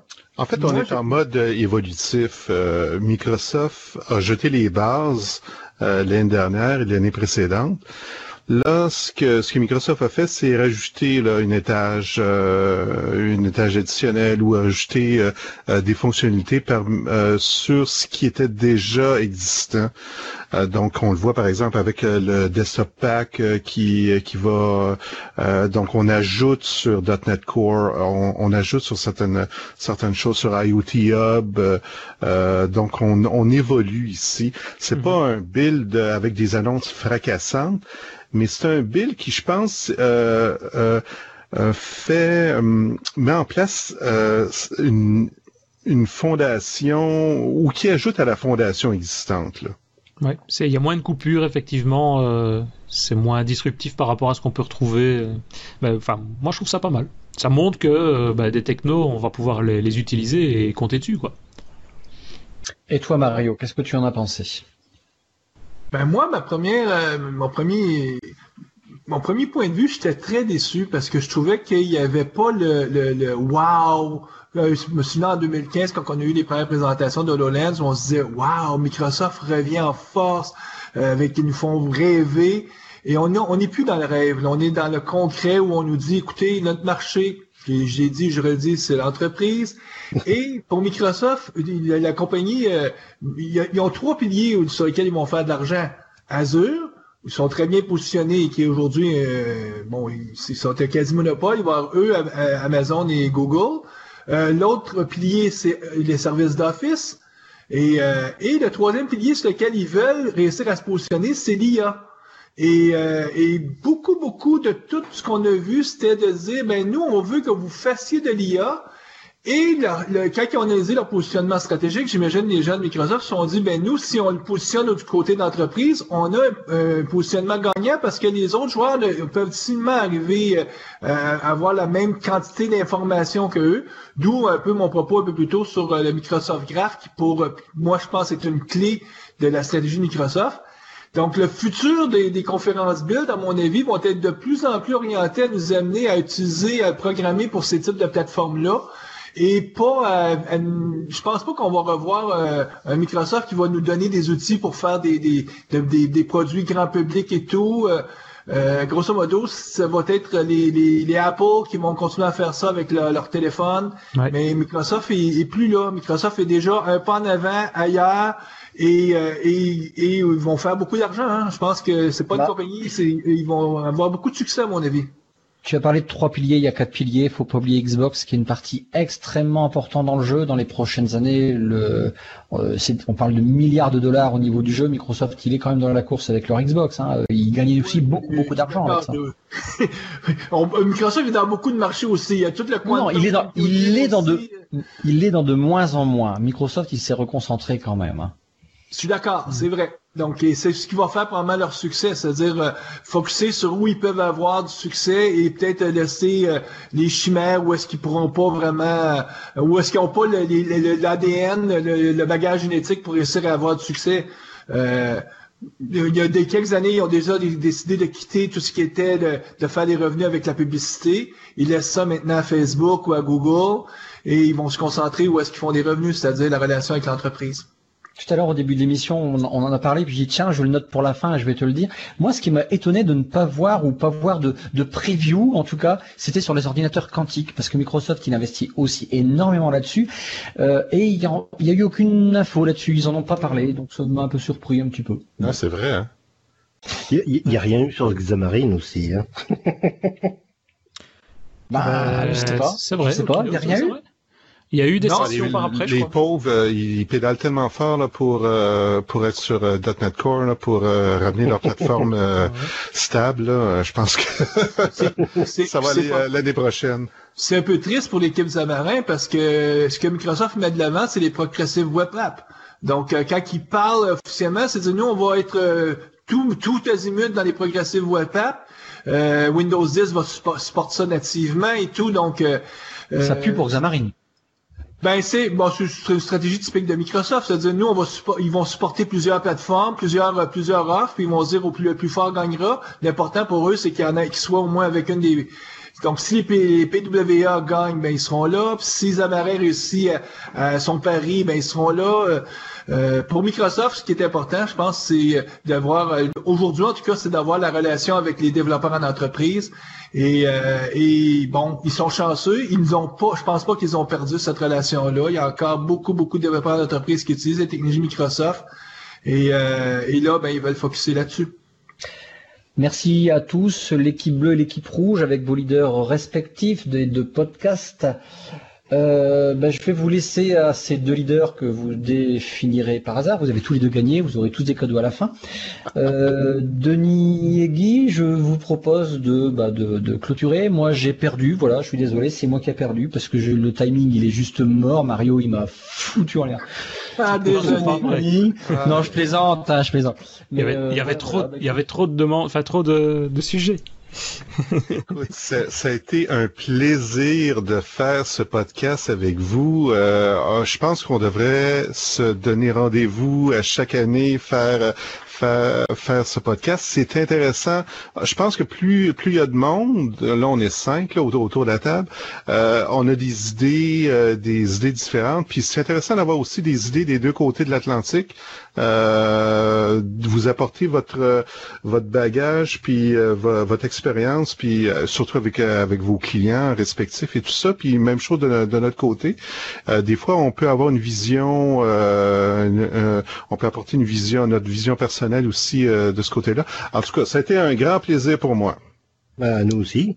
Ouais moi je suis d'accord aussi. Donc euh, effectivement, euh, je trouve c'est très intéressant en tout cas de faire des, podcasts communs, d'avoir des visions différentes. Et bah en tout cas, on peut remettre ça l'année prochaine sans aucun problème. On essaiera peut-être de le faire de visu. Donc euh, on ira une année là-bas et puis l'année prochaine vous viendrez ici et comme ça, ça permettra de voyager, ça permettra de se voir et de, faire ça de manière plus sympathique. ça va? Donc voilà. Ben, en tout cas, en tout cas pour moi un grand merci et ben, développez bien, que tout le monde soit heureux et que tout se passe bien. À la prochaine. À la prochaine. À bientôt. Salut.